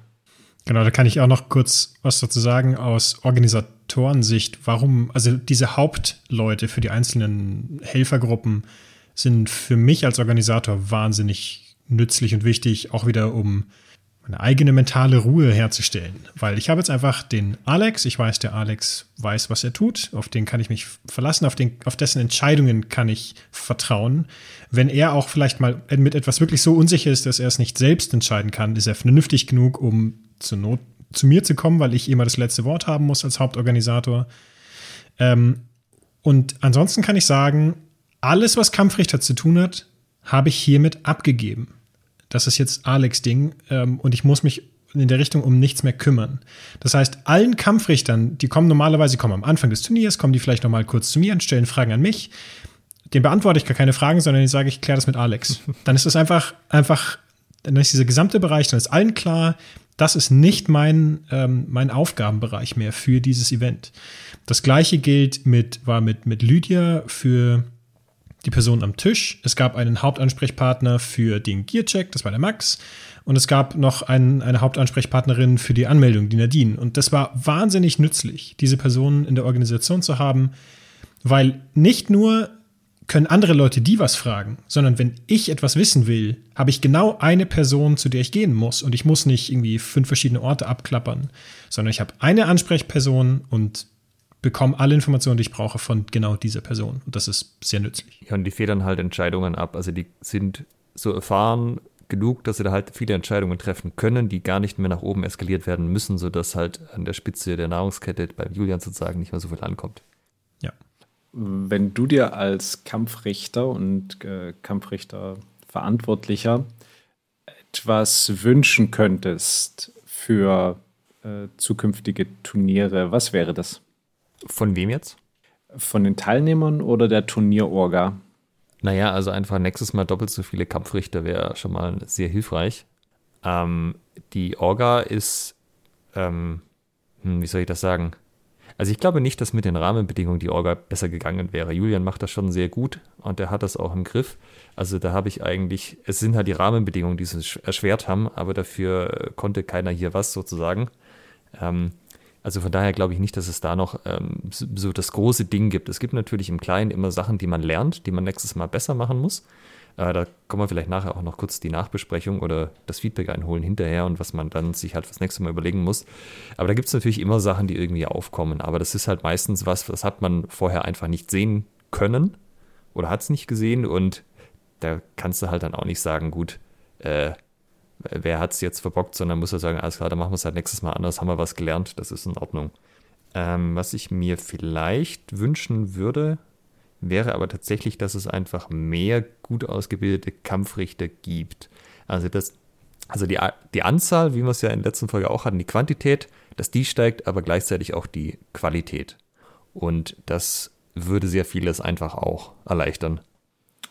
Jetzt haben wir über den Tisch geredet, jetzt haben wir über die Kampfrichter geredet. Ähm, wollen wir nochmal so ein bisschen explizit auf den Gear-Check eingehen? Ähm, Gibt es da was, wo ihr sagt, da muss man auf jeden Fall drauf achten? Also wir hatten ja, ich glaube, in der letzten Episode schon das Thema, ähm, wenn man das 350 Newton Schild abmacht, sind es 800. Ähm, Vielleicht vorneweg, ähm, wo ist der Gear-Check und wie finden die Teilnehmer das raus? Also schildert eure Hallen aus, Aufwärmflächen und wo ist der verdammte Gear-Check, damit die das nicht fragen müssen. Und die Anmeldung muss auf jeden Fall wissen, wo es zum Gear-Check geht. Da, das vielleicht noch ein Punkt davor, äh, also schildert alles aus. Ähm, ich erinnere mich, das hatten wir auch in der Folge zur Eventorganisation. Wie organisiere ich das perfekte HEMA-Event? Äh, Ausschilderung ist äh, somit das Nonplusultra bei einem Turnier, oder? Also, dass alle wissen, Zeitplan, ähm, Ort, also äh, Lageplan, ähm, Poolplan, also alles, alles, was man irgendwie in Listen und, und äh, Schilder fassen kann, sollte man in großem Maße bereitstellen, oder? Ja. Klar, jeder, jeder Helfer hat was zu tun. Die sind ja nicht da, um, um rumzusitzen und Fragen zu beantworten normalerweise, sondern die haben Aufgaben zu erledigen.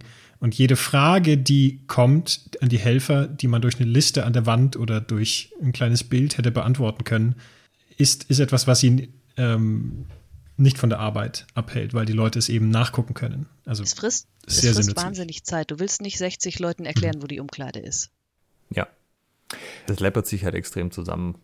Welche Infos, welche Infos, wenn wir es jetzt einmal, ne, wenn wir jetzt eine quasi To-Do-Liste Schilder machen für unsere Hörerinnen und Hörer, was muss da alles drauf?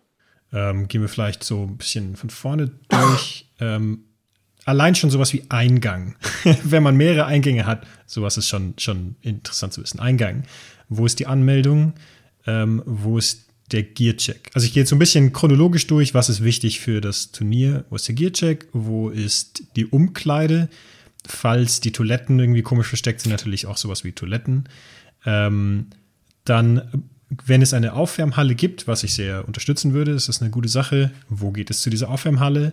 Ähm, und ähm, falls man einen Sunny-Bereich hat, wo geht es zum Sunny-Bereich? Wo geht es, äh, falls man Kampfflächen hat in verschiedenen Hallen und die Hallen sind nicht einfach direkt nebeneinander, dann sowas wie, wo ist Halle A, wo ist Halle B? Oder einfach nur, in welche Richtung muss ich gehen, um zu Kampffläche A zu kommen. Das reicht ja auch schon, da braucht man aber natürlich mehrere Schilder, weil man kann von unterschiedlichen Orten die Frage bekommen, wie komme ich jetzt zu Kampffläche A?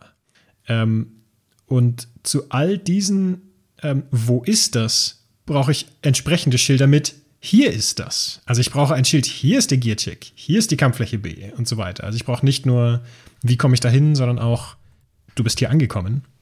Das sind erstmal nur richtungsweisende Schilder. Ähm, Habe ich in dem Kontext gerade noch was vergessen? Ich würde vielleicht noch ergänzen, wo man die Dinger hinhängt. Ja. Also zum Beispiel, wenn du den Tisch hast, äh, der Tisch ist ja in der Regel physikalisch wirklich ein Tisch, an dem die Leute sitzen. Und du kannst halt diesen Tisch mit einem Zettel hinmachen. Aber je nachdem, wie die Halle aufgeteilt ist, stehen halt dann Leute vor diesem Tisch. Und wenn Leute aus späteren Pools reinkommen, hä, hä, Pool A, Pool A, ist das Pool A und so? Also da kann man halt auch gucken, dass man äh, zum einen einfach an mehreren Seiten diesen Tisch ausschildert, auch vielleicht auf Überkopfhöhe, sodass man auf jeden Fall nicht das Schild verdecken kann und solche Geschichten. Das ist halt, also es muss so eindeutig sein, dass man sich denkt, es kann auf keinen Fall jemand noch irgendwie übersehen, weil dann hast du die Anzahl der Leute, die es übersehen, äh, ausreichend reduziert, dass es nicht mehr so sehr nervt. Genau, und ansonsten an Listen, ähm, was die Leute brauchen, ist ein Zeitplan. Was nützlich sein kann, ist allgemein ein Raumplan, also dass man visuell den, das, das gesamte Eventgelände mal abgebildet hat, dass man sich da orientieren kann. Ähm, dann, genau, ähm, die Pools, wer ist, wer ist in welchem Pool. Ähm, dazu passend sind Kampflisten nützlich, das hatten wir nicht, das werden wir nächstes Mal ähm, anders machen, ähm, dass man explizit eine Kampfliste hat. Ich glaube, technisch gesehen hatten wir das, die Leute haben es noch nicht bemerkt, aber das ist nicht so wichtig. Ähm, und, äh, Schluss, und dann am Ende, sobald die Pools durch sind, braucht man einen Bereich, äh, wo man die, die Eliminations aushängt. Also die Ergebnisse der Pools müssen ausgehangen werden und die, äh, die Turnierbäume für die Eliminations müssen irgendwie ausgehangen werden. Ja, und ich würde auf noch irgendwo halt Regelwerke hinlegen, die ganz eindeutig für die Teilnehmer sind zum Lesen. Es gibt immer Leute, die lesen die überhaupt nicht, bevor sie hinfahren oder nur sehr überfliegend und ich sag mal, jeder, der da nochmal genauer reinschaut, auch wenn es nur eine halbe Stunde vor seinem Pool ist, ist besser, als wenn er es gar nicht angeschaut hat. Ist übrigens nicht die Empfehlung, ja, weil typischerweise führt das dazu, dass man nicht weiterkommt, wenn man die Regeln nicht gut kennt. Aber passiert trotzdem noch. Ja, oder man macht die ganze Zeit Aktionen, die explizit keine Punkte bringen und beschwert sich dann, Ja. warum der Kampfrichter nicht abbricht. Man hat doch die und die Aktion gemacht. Ja, das ist auch ein bisschen, oh, tatsächlich, das wäre auch ein Wunsch als Kampfrichter, dass die Leute tatsächlich die Regeln kennen und sie auch verstanden haben. Weil es passiert auch beim Symphony immer wieder, dass Leute sich halt genau aus diesen Gründen beschweren, dass sie halt die Regeln nicht gelesen oder nicht verstanden haben. Also zum Beispiel gibt es bei uns keine Punkte für Schnitte am Körper. Also es kann einfach nicht vorkommen, dass du für einen Schnitt am Körper Punkte kriegst. Jedes Jahr sind Leute dabei, die das nicht checken und sagen, ihr habt die doch hier voll und warum wird denn das nicht abgebrochen? Okay. Das heißt, wir haben eine, eine gute Übersicht über benötigte Listen und äh, die, die Wünsche an die Teilnehmer und Organisatoren.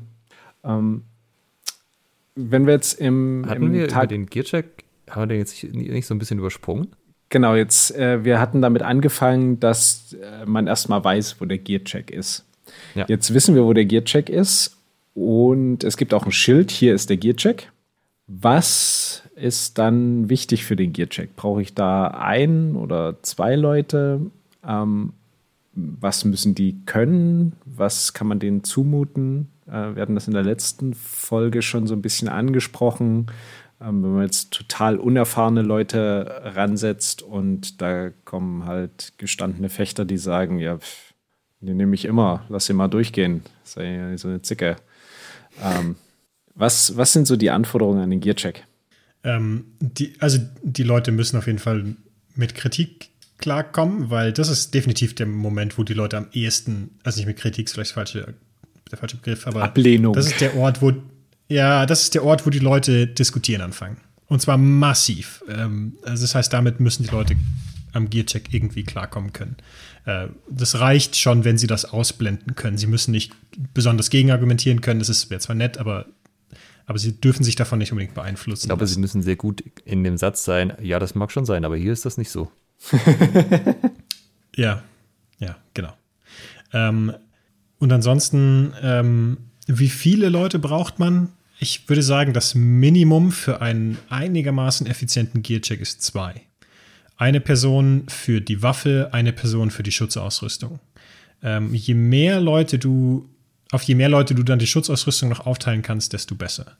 Ähm, entweder, und da gibt es äh, Möglichkeiten, entweder sagst du, du, du teilst ähm, die Schutzausrüstung auf mehrere Personen auf oder du sagst zum Beispiel, ähm, man, man parallelisiert. Also es macht immer noch eine Person die gesamte Schutzausrüstung, aber jetzt hast du halt zwei Leute, die für die gesamte Schutzausrüstung zuständig sind, um einfach den, den Durchlauf zu erhöhen.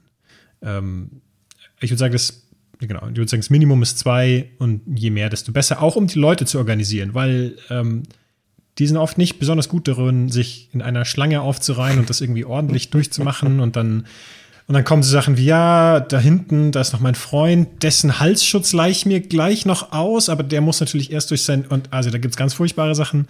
Ähm, und da braucht man gefühlt eine Person, die alleine die Leute quasi in Reihe und Glied hält, dass das ordentlich durch, durchlaufen kann. Ja, du brauchst, glaube ich, aber eigentlich auch so halt eine, die, wenn diese Diskussionen aufkommen, denjenigen aus der Schlange rauspickt und separat mit dem redet, dass das den Betrieb nicht aufhält. Und dann halt im Zweifel demjenigen separat klar macht, nee, das läuft halt hier nicht. Genau. Also in, in, einer Traum, in einer Traumwelt reichen zwei Personen, aber um, um so äh, Schreier äh, irgendwie unter Kontrolle zu halten, braucht man noch ein, zwei Leute mehr. Relevant ist vielleicht auch, wann fängt man damit an mit dem Gearcheck und wer kommt zuerst dran. Weil wenn die Leute aus dem letzten Pool sich zuerst in die Schlange zum Gearcheck stellen, aber der Pool geht in fünf Minuten los, in dem sie nicht sind, ist das auch wenig hilfreich. Genügend Turniere sind schon nach hinten Lydia? verschoben worden, ähm, weil der Gearcheck nicht rechtzeitig fertig wurde. Ja. Äh, Warst du am Gearcheck? Nein, ich Lydia? habe nur versucht, die Leute vom Tisch da rauszuholen aus dem Gearcheck, was dann entsprechend schwierig war, weil halt Okay. ja 60 Leute anstanden und ich genau die drei Leute, die den Gearcheck gemacht haben, da wegholen wollte. Ja, was da vielleicht noch, noch ein Tipp ist, äh, bei uns musst du deine Ausrüstung anziehen, bis halt auf Maske und Schwert und dich so in die Reihe einstellen. Ja, man kontrolliert die Ausrüstung an dir, auch weil wir in den Regeln drin haben, dass zum Beispiel die Jacke halt sitzen muss. Es darf nicht dein Bauch exponiert werden, wenn du in Ochs gehst. Und äh, ich kenne das noch von früher, das ist bestimmt auch heute noch gemacht, dass da die Leute so einen Haufen Aufrüstung haben und sagen, das ist meine Ausrüstung, wo du dann schon alles so kreuz und quer übereinander liegt und schon auch gar nicht siehst, ist das überhaupt komplett oder nicht und dann auch keiner Bock hat, das jetzt irgendwie durchzuwühlen, das verschwitzte Zeug und dann halt sagt, ja, ja, äh, passt schon, ne?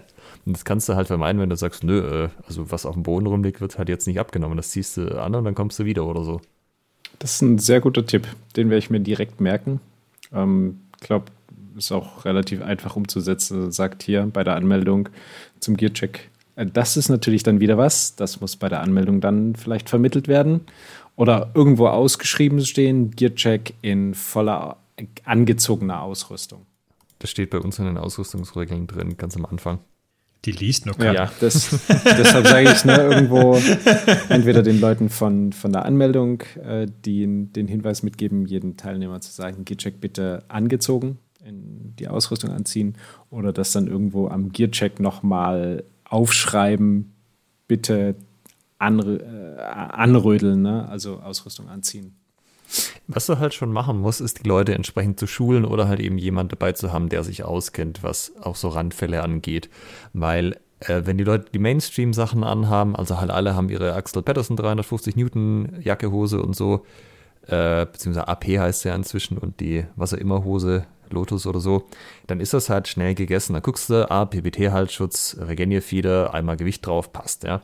Aber ähm, es gibt ja immer wieder Hersteller, die kommen auf, gehen dann wieder, wo halt die Leute das Zeugs vielleicht noch nie in der Hand hatten selber.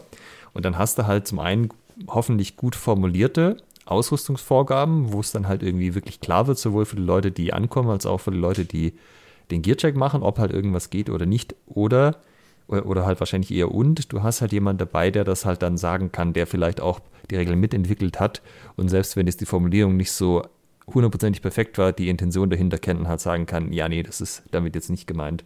Also Beispiel bei uns ist immer der Hinterkopfschutz. Ähm, der muss eine feste Platte drin haben oder mehrere. Das heißt, du darfst in der Länge nach zum Beispiel, darf der sich jetzt nicht zusammenknüllen lassen. Ähm, also über, über die lange Seite. Über die kurze Seite so aufrollen ist okay, weil das liegt ja im Nacken, das muss ja ein bisschen hoch und runter gehen, aber du darfst ihn halt nicht von links nach rechts irgendwie zusammenknicken können, weil dann hat er keine feste Platte drin. Und zum Beispiel der All-Star-Hinterkopfschutz ist aus genau diesem Grund halt einfach nicht erlaubt, weil der einfach nur so ein Stück Leder ist oder so. Der hat halt keine Platte drin.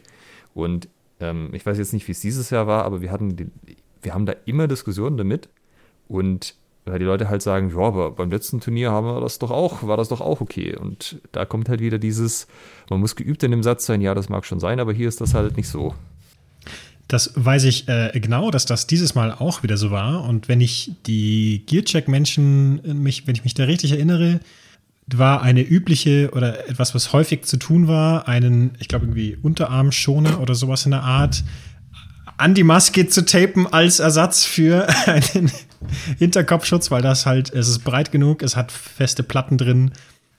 Es hat tatsächlich die ausreichende Schutzwirkung, aber es wäre nicht nötig gewesen, wenn man das vorher gesehen hätte.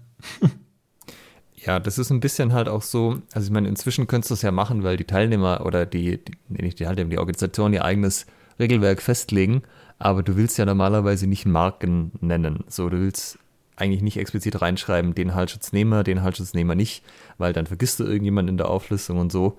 Ähm, ja, aber also das ist halt irgendwie dieses, die Leute verlassen sich halt ein Stück weit drauf, ja, ja, wird schon passen, hat ja letztes Mal auch gepasst und so. Und du musst dir, glaube ich, auch im Vorfeld überlegen, was du eigentlich machst, wenn jemand nicht durch den Gearcheck kommt. Also da kommt jetzt jemand, der fährt aus, keine Ahnung, Belgien, Niederlande hier runter, hat halt einfach die Ausrüstung nicht, guckt dich dann mit großen Hundeaugen an und sagt, aber kann ich nicht doch fechten? Und ähm, ich glaube, da muss vorher wirklich ein Konsens im Team sein, was dann passiert, ob der dann fechtet oder halt auch nicht. Äh, und vielleicht auch, was für Alternativen man ihm anbieten kann, im Sinne von, nee, gut, also äh, können wir jetzt nichts machen. Du kannst jetzt gucken, ob du das ausleihen kannst. Und wenn nicht, kriegst du halt dein Geld zurück oder so. Aber ich glaube, das sollte man halt vorher einmal durchspielen, zumindest mental. Wenn es da nicht vorkommt, umso besser. Aber das willst du halt nicht Leuten, die vielleicht auch nicht ganz so lange dabei sind und so gesagt haben, ja, ich würde schon irgendwie helfen an dem Tag so. Ja. Ich, ich, bin da zwar jetzt nicht so, so intensiv drin, aber passt schon. Den Leuten willst du halt nicht diese Bürde auflasten, dass sie das dann in dem Moment entscheiden müssen für sich. Was äh, da übrigens auch sehr nützlich ist ähm, und diese Entscheidung sehr stark abfedert, wenn ihr könnt, holt euch einen Händler ans Event, an das Turnier, der genau äh, quasi eure regelkonforme Ausrüstung verkauft. Ähm, also ich meine, da haben wir auch schon echt unangenehme Sprüche bekommen von wegen, ähm, ihr habt die Regeln nur gemacht, weil ihr einen Deal mit dem Händler habt, damit der mehr Gewinn macht oder sowas in der Art. das war nicht so angenehm. Ähm, aber also wenn nämlich tatsächlich jemand dann nicht die Ausrüstung hat und es ist nichts, was man besonders leicht leihen kann, dann könnt ihr sagen, okay, du hast zwei Optionen. Du nimmst nicht teil, du leihst es dir doch irgendwo aus, falls es du es irgendwo findest, oder du gehst zu diesem Händler es dir. Und das ist sowieso sinnvoll, das zu kaufen, weil wir werden nicht das einzige Turnier haben, das ähnliche Regeln hat mit dieser Ausrüstung. Du wirst damit woanders auch nicht durchkommen.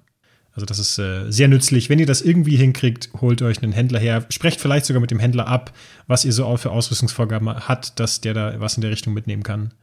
Kann ich nur empfehlen. Also das DDRF-Rahmenregelwerk in die Hand drücken und sagen, hier, bring mal Zeug dafür mit. Werden die meisten Händler wahrscheinlich eh, weil sie ja auf den Markt angepasst ja. sind. Äh, ist mir in der Tat auch schon passiert. Ich muss mir, das war furchtbar, ich musste mir auf einem Turnier ein neues Schwert kaufen, weil ja, meine, meine Damit Waffe hattest zu du dann leicht eins war. zu viel, oder? Ja, das ist ja der typische Fall ähm, bei, sehr schlimm. bei, bei Leuten, die HEMA machen, das Schwert zu viel, was sie haben. Ja, es ist immer eins zu viel. Sehr bedauerlich. Auch immer gern genommen selbstgebaute Fingerhandschuhe. Ich denke, Oh, die selbstgebaute hu, hu, Ausrüstung hu. ist zurückgegangen in den letzten Jahren, aber das sieht man auch immer noch. Gerade die Fingerhandschuhe, weil es da nicht so viele gute oder auch erschwingliche Lösungen gibt. Das versucht immer mal wieder Ja. jemand. Die ich habe Red Dragons genommen und mit viel Tape und alle möglichen anderen Reststoffen, die ich gefunden habe, mir neue Handschuhe gebaut. Hättest du auch klein mittens nehmen können, ne? Von der Beweglichkeit her wären die wahrscheinlich besser gewesen. ja, wahrscheinlich auch sicherer. Ja. Also ich meine, das kann man sich halt auch überlegen. Also du kannst auch sagen, wir akzeptieren keine Selbstbaulösungen. Bitte von der Stange und bitte fürs HEMA gemacht so. Da muss man halt wissen, was, was auch so ein bisschen die Zielgruppe ist und worum man hin will. Ja. Also dieses äh, Reenactment-Ausrüstung ist ja auch zurückgegangen in den letzten Jahren. Aber dürfen die Leute mit ihren äh, Metallhänzen da irgendwie antreten oder halt auch nicht? Ähm, das haben wir noch gar nicht geklärt. Warum macht man eigentlich einen Gear-Check? Also man könnte ja als Veranstalter auch sagen, Ausrüstung so und so, dass äh, ihr wisst, wir haben hier einen Haftungsausschluss, ihr wisst, was ihr, worauf ihr euch einlasst. Und wenn ihr das nicht macht, habt ihr einfach mal Pech gehabt. Ähm, warum macht man, warum macht man einen Gear-Check? Ähm, das hat, glaube ich, auch wieder mehrere Gründe. Das eine ist, man, man will die Leute teilweise vor sich selbst schützen, glaube ich. Also wenn die, äh, nur weil sie selber glauben, die Ausrüstung okay und die ist offensichtlich nicht okay, ähm, man will ja nicht, dass die Leute verletzt werden. Also es ist in erster Linie, man möchte ein Turnier haben ohne Verletzungen, wenn das irgendwie hinzukriegen ist. Und das wird durch gute Ausrüstung äh, ermöglicht in irgendeiner Form. Ähm, zum anderen gibt es Ausrüstung, die natürlich gefährlich ist für, die, für das Gegenüber. Also wenn wir äh, bei Metallhandschuhen sind oder am besten vielleicht noch mit Spikes versehen oder sowas, weil die besonders cool sind, ähm, äh, dann will man aber mit dem wahrscheinlich nicht ins Ringen gehen oder da dem irgendwie einen, oder von dem einen Faustschlag ab, Wäre abbekommen. dann halt auch ein unfairer Oder- Vorteil. Ist es ein unfairer Vor und es ist natürlich auch gefährlich, weil die Schutzausrüstung auch nicht unbedingt gedacht ist, so etwas ähm, vor so etwas zu schützen, vor tatsächlich scharfen Dingen. Ähm, und ich meine, der Klassiker ist, denke ich, hier auch sowas wie ähm, scharfe Kanten und Ecken bei Schwertern, wenn, wenn irgendwie die Parierstange ähm, eine, eine tatsächlich gefährliche Kante hat und nicht, nicht irgendwo nicht abgerundet ist. Ähm, das ist eine Gefährdung für den Gegner, nicht mal für denjenigen, der, der selbst die Waffe mitbringt. Ähm, Michael, weißt du, wie viel Zeit das kostet, den fünften ins Krankenhaus zu fahren, der sich in Lacoste-Handschuhen die Finger gebrochen hat? Das hält doch den ganzen Betrieb auf. Okay. Ja. Das ist ein Argument, ja. Ähm, ah, genau. Und, und das, was Alex noch gerade erwähnt hatte, unfairer Vorteil. Ähm, der Klassiker ist, ist äh, sowas wie, Ahnung, das Regelwerk schreibt nicht vor, dass äh, man Schienbeinschoner tragen muss. Es ist vielleicht empfohlen, aber es ist nicht vorgeschrieben oder sowas. Jetzt macht das jemand nicht. Will ich als irgendwie empathischer Mensch dem aufs Knie geißeln? Nur weil der keine Schutzausrüstung trägt? Mhm. Also ich meine, ah, dann, dann nimmt er halt plötzlich, also gegen einige Leute nimmt er praktisch eine Trefferzone raus, weil er keine ordentliche oder keine oder keine ordentliche Schutzausrüstung ja. trägt. Ja. Und das ist natürlich auch nicht Das nervt mich auch brutal als Teilnehmer tatsächlich. Also ich habe das auch schon erlebt, dass halt dann der Gegner gesagt hat, du hier sind für äh, Schläge zum Bein erlaubt, das ist dir klar, oder? Du willst ohne Ausrüstung fechten? Ja, ja. Okay, aber ich schlag dann dahin, wenn sich die Gelegenheit ergibt. Ja, ja. Zack, erster Treffer zum Bein. Ah, großes Geschrei. ja, na, ja, hab dich vorgewarnt. Hate to say I told you so. okay, also Gearcheck ist also wenn ihr ein Turnier macht, schon etwas, was euch auch wieder ähm, mentalen Ballast abnimmt, denn ähm, es beugt unglaublich vielen Diskussionen und dann Stress vor und ihr müsst euch dann nicht rechtfertigen, ja, warum habt ihr das nicht kontrolliert, dass die Leute die Ausrüstung. Ich meine, es kann immer noch passieren, dass also Leute kommen mit der Ausrüstung zum Gearcheck und ziehen sie dann nicht an. Das kann ja auch immer noch passieren, aber dafür gibt es dann eben Leute am Tisch äh, und die Kampfrichter, die dann kurz bevor es losgeht, nochmal einen Blick drauf werfen. Und wenn denen das auffällt, dann werden sie dir auch wieder entsprechend zurückschicken und sagen, zieh bitte deine Schienbeinschoner an. Was ich auch nicht unterschätzen würde, ist, dass ja nicht alle Leute, die auf Wettkämpfe fahren, das irgendwie groß in ihrem Verein vorgelebt bekommen, sondern da ist halt vielleicht mal einer oder eine, die da Lust drauf hat und die das mal probieren will, gerade auch bei den Anfängern. Und woher willst du denn wissen, was du irgendwie brauchst oder so? Wenn da im Verein vielleicht in einer anderen Intensität gefochten wird als im Wettkampf, dann weißt du das halt gar nicht, worauf du dich da einlässt. Und da kannst du da halt auch, ja, wie Julian sagt, die Leute so vor sich selber schützen oder halt vor ihrer, also die, die fehlende Erfahrung kompensieren, wenn du einfach sagst, das brauchst du. Und dann kommst du auch mit klar so.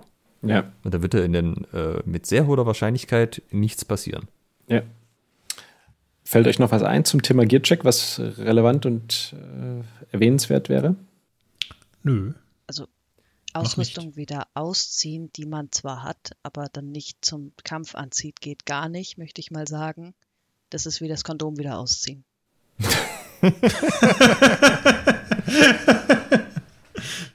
okay, ja, das ist doch ein schönes Schlusswort für den Gear-Check.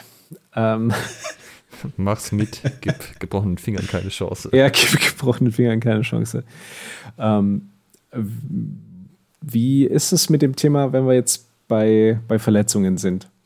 Ähm, Thema Sanitäter, äh, Thema Umgang mit Verletzungen. Ihr hattet jetzt beim Symphony keine expliziten Sanis, ihr hattet halt Ärzte unter den Teilnehmern und ich glaube, äh, es waren ausreichend Ärzte, sodass selbst wenn sich einer der Ärzte verletzt hätte, wären noch Ärzte da gewesen, um ihm zu helfen. Und ähm, und wir hatten sogar eine Ärztin unter denen, die nicht mitgefochten haben, sogar eine Unfallschirurgin. Also das war in diesem Fall gut, gut abgesichert. Ähm, wenn ich jetzt für, für meinen, also für den Dresdner HEMA Cup, wären es Sunnies, die dann einfach da sind, weil ich nicht so viele Ärzte zur Verfügung habe in meinem Club. Und ähm, trotzdem bist du ja als Turnierveranstalter, wenn irgendwas passiert, auch erstmal, äh, also da sagst du ja nicht, ah, da hinten ist was passiert, hat sich hier gerade einer das Kreuzband gerissen, ähm, okay, geht weiter. Oder doch. Doch, genau das, weil es muss weitergehen irgendwie. Also ich meine, du musst. Ähm, nee, dass es, äh, dass es, dass es weitergeht, ist äh, schon klar. Ähm, aber ja. also du, genau, was, fragen, fragen wir so rum. Ja, ja du erfährst irgendwie etwas passiert. Ähm, wie, was, was sind so Sachen, wie, wie sehr tangiert dich das als Turnierorganisator, sagen wir es so? Ich, also, es, ich meine, es ist explizit passiert. Es gab auch beim, bei der Symphonie kleinere Verletzungen und das ist die Information. Äh, jemand teilt mir mit, der und der hat sich verletzt. Ich frage die Person, wird sich um die Person gekümmert? Ja, der und der Arzt ist schon bei dem, alles klar. Ja, okay. Pro Problem erledigt, ausgeblendet, ich mache das, was gerade zu tun ist. Ähm, wenn ich danach Zeit habe, wenn ich Leerlauf habe oder sowas, dann bemühe ich mich, ähm, nach den Leuten zu schauen, mich zu informieren, geht es ihnen gut, brauchen die Hilfe, kann man noch irgendwas tun. Aber das kann und mache ich nur dann, wenn ich Zeit dafür mhm. habe. Also du stellst sicher, dass die versorgt sind und ähm, ja. das meinte ich mit, äh, es ist jetzt genau. nicht völlig egal, sondern äh, es ist nee. ähm, schon relevant, dass Ne, also kann ja jetzt auch sein, dass gerade in allen Pools gleichzeitig irgendwie was passiert und dann doch die äh, die Ärzte ausgehen. Ähm, klar, klar, natürlich. Es gibt ja. vielleicht noch den Sonderfall, dass sich jemand was tut, der noch fechten muss. Und dann kann es sein, man muss dann die Organisation umstellen. Also zum Beispiel ein anderer Kampf wird vorgezogen, damit der jetzt äh, sich das Pflaster gescheit aufkleben kann. Oder äh, man wartet halt einfach eine Viertelstunde und zieht schon mal ein paar andere Kämpfe dahin in der Zeit, um zu schauen, ob der wieder wird oder ob man ihn komplett rausstreichen muss. Also das, das ist auch ist, relevant zu wissen und dass vor allem Leute, die verletzt sind, die setzen sich irgendwo hin, die haben dann jemanden dabei, der sich um sie kümmert und so. Und da muss irgendwie von diesem Ort, wo die Leute dann sitzen, zu den Tischen oder zur Orga generell kommen, fechtet der nochmal? Und wenn ja, wie viel Pause braucht er? Und das ist sozusagen äh, besonders relevant, wenn die weiterfechten können. Wenn du weißt, okay, das Thema ist durch jetzt hier, dann wird da einfach gestrichen und die Kämpfe werden sozusagen, alle Folgekämpfe werden als verloren für, für den Verletzten gewertet und dann ist es durch. Ist denn, ähm, oder anders, hätte es eine Möglichkeit gegeben, die Verletzungen, die jetzt bei der Symphonie entstanden sind, zu vermeiden durch Ausrüstung oder Anpassung der Regeln? Das haben wir tatsächlich diskutiert. Also wir haben nach jeder, also nach dem Turnier, wir machen eine, eine große Feedback-Runde, wir holen Feedback ein und wir besprechen intern, was ist unser Fazit von dem Turnier, was, was müssen wir ändern, was genau. Ähm, wir glauben, dass keine der Verletzungen ähm, durch schlechte Regeln oder sowas entstanden sind, sondern das hätte bei jedem, bei jedem Regelwerk so passieren können. Ähm, keine Ahnung, also wenn sich jemand, wenn jemand falsch tritt und sich den Knöchel kaputt macht oder sowas in der Art, ähm, da, da, ist kein Regelwerk dran schuld und da ist auch keine Schutzausrüstung dran schuld oder sonst irgendetwas. Ähm, also soweit ich mich erinnere, ähm, ist keine Verletzung passiert, die wir durch eine Änderung der Regeln oder eine Verschärfen der, der Ausrüstung hätten vermeiden können. Also eine, es hat sich einer äh, an den Bändern verletzt, also aus dem Ring geschoben wurde. Das ist aber halt tatsächlich ah. ohne direkten, also der, der Fuß, wo er sich verletzt hat, hatte keinen Kontakt mit seinem Gegner. Er ist auch nicht irgendwie gegen irgendwas gefallen oder irgendwo drüber, sondern er ist halt beim Rückwärtslaufen, hat er sich vertreten. Ähm, da äh, da haben wir aber auch schon gesagt, also wir haben die Ringe dieses Jahr kleiner gemacht, rein aus organisatorischen Gründen, dass wir die halt in die Hallen reingekriegt haben, haben aber nicht bedacht, dass das natürlich das Rausschieben, um Punkte zu kriegen, deutlich attraktiver macht, als das die letzten Jahre waren. Dementsprechend wurde das halt ziemlich viel gemacht. Ähm, das ist natürlich fechterisch auch nicht so wahnsinnig interessant. Eigentlich willst du ja, dass die Leute fechterisch irgendwie ein bisschen was leisten. Oder auch wenn sie tatsächlich ringen, dass sie dann da irgendwas Sinnvolles machen. Also jetzt sinnvoll im Sinne von ähm, kampfkünstlerisch wertvoll, so ein Wurf oder so. Und da ist das Rausschieben halt schon ein bisschen äh, billig auch. Von, von daher, ähm, ja, das wurde einfach sehr viel gemacht und einer hat sich dabei jetzt verletzt, was natürlich blöd ist. Und ich denke, da werden wir nächstes Jahr auch gucken, dass das irgendwie anders geht, indem es halt entweder reguliert wird stärker oder die Flächen größer sind. Mhm. Okay. Wenn das Turnier dann durch ist, weil jetzt haben wir ja, glaube ich, so von Anmeldung, Gearcheck, ähm, Kampfrichtereinweisung, Tischeinweisung, Durchführung der Gefechte, ähm, Listenführung, Schilder aushängen, alles Mögliche durchgesprochen, was so am Tag ähm, passieren kann und was wichtig ist. Und irgendwann ist ja aber auch mal das Turnier durch und es steht äh, ein Sieger, eine Siegerin, erster, zweiter, dritter Platz fest.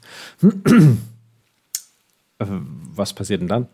Ähm, gut, man verabschiedet die Leute. Also es gibt eine Siegerehrung, typischerweise. Also das ist je nachdem, wie man es wie man's plant. Man will natürlich keine großen Pausen, weil wenn das Turnier rum ist, sind die Leute eigentlich auch immer durch und wollen, dass das schnell endet. Das heißt, mein, mein Ansatz wäre zu sagen, man macht, ähm, man macht die Finalkämpfe ähm, und so bald wie möglich die Siegerehrung mal. Also das vielleicht nur fünf bis zehn Minuten Umbaupause oder sowas in der Art, aber, aber dass so schnell wie möglich man zu der Siegerehrung übergehen kann ähm, dass die Leute sich nicht langweilen. Ähm, und was, was ich sonst machen würde, eben eine, eine, kleine Verabschiedung. Und was wir ganz schön finden, oder ich auch ganz schön finde, dann, äh, wir organisieren gemeinsames Abendessen. Ähm, dass man einfach zusammen in ein Restaurant gehen kann und sich nochmal einen schönen Ausklang des Abends hat. Ähm, das ist eigentlich immer ganz, ganz nett zum Sozialisieren, weil tatsächlich man kommt gar nicht so viel zum Sozialisieren bei so einem Turnier, eventuell. Ja. Ähm, zumindest nicht mit vielen unterschiedlichen Leuten, sondern man ist irgendwie in seinem Pool, vielleicht hat man mit denen zu tun, aber man ist eigentlich konzentriert auf das, was gleich passieren wird. Man kommt gar nicht so viel dazu, mit verschiedenen Leuten zu reden. Vor allem Ähm, nicht mit Kampfrichtern oder der. Orga. Nee, genau richtig. Also nicht- und um das zu ermöglichen, Also nicht vieles gut. Ich habe als Kampfrichter definitiv keine Zeit gehabt, mit irgendjemand zu reden. Ja. ja, ja, Ich glaube, das war am Tisch auch nicht anders. Nee, klar. nee, klar. Was ist für die Siegerehrung zu beachten? Ähm, sprich die Namen richtig aus. Das ist, also es ist, es ist, es ist lächerlich, wie schwierig das ist.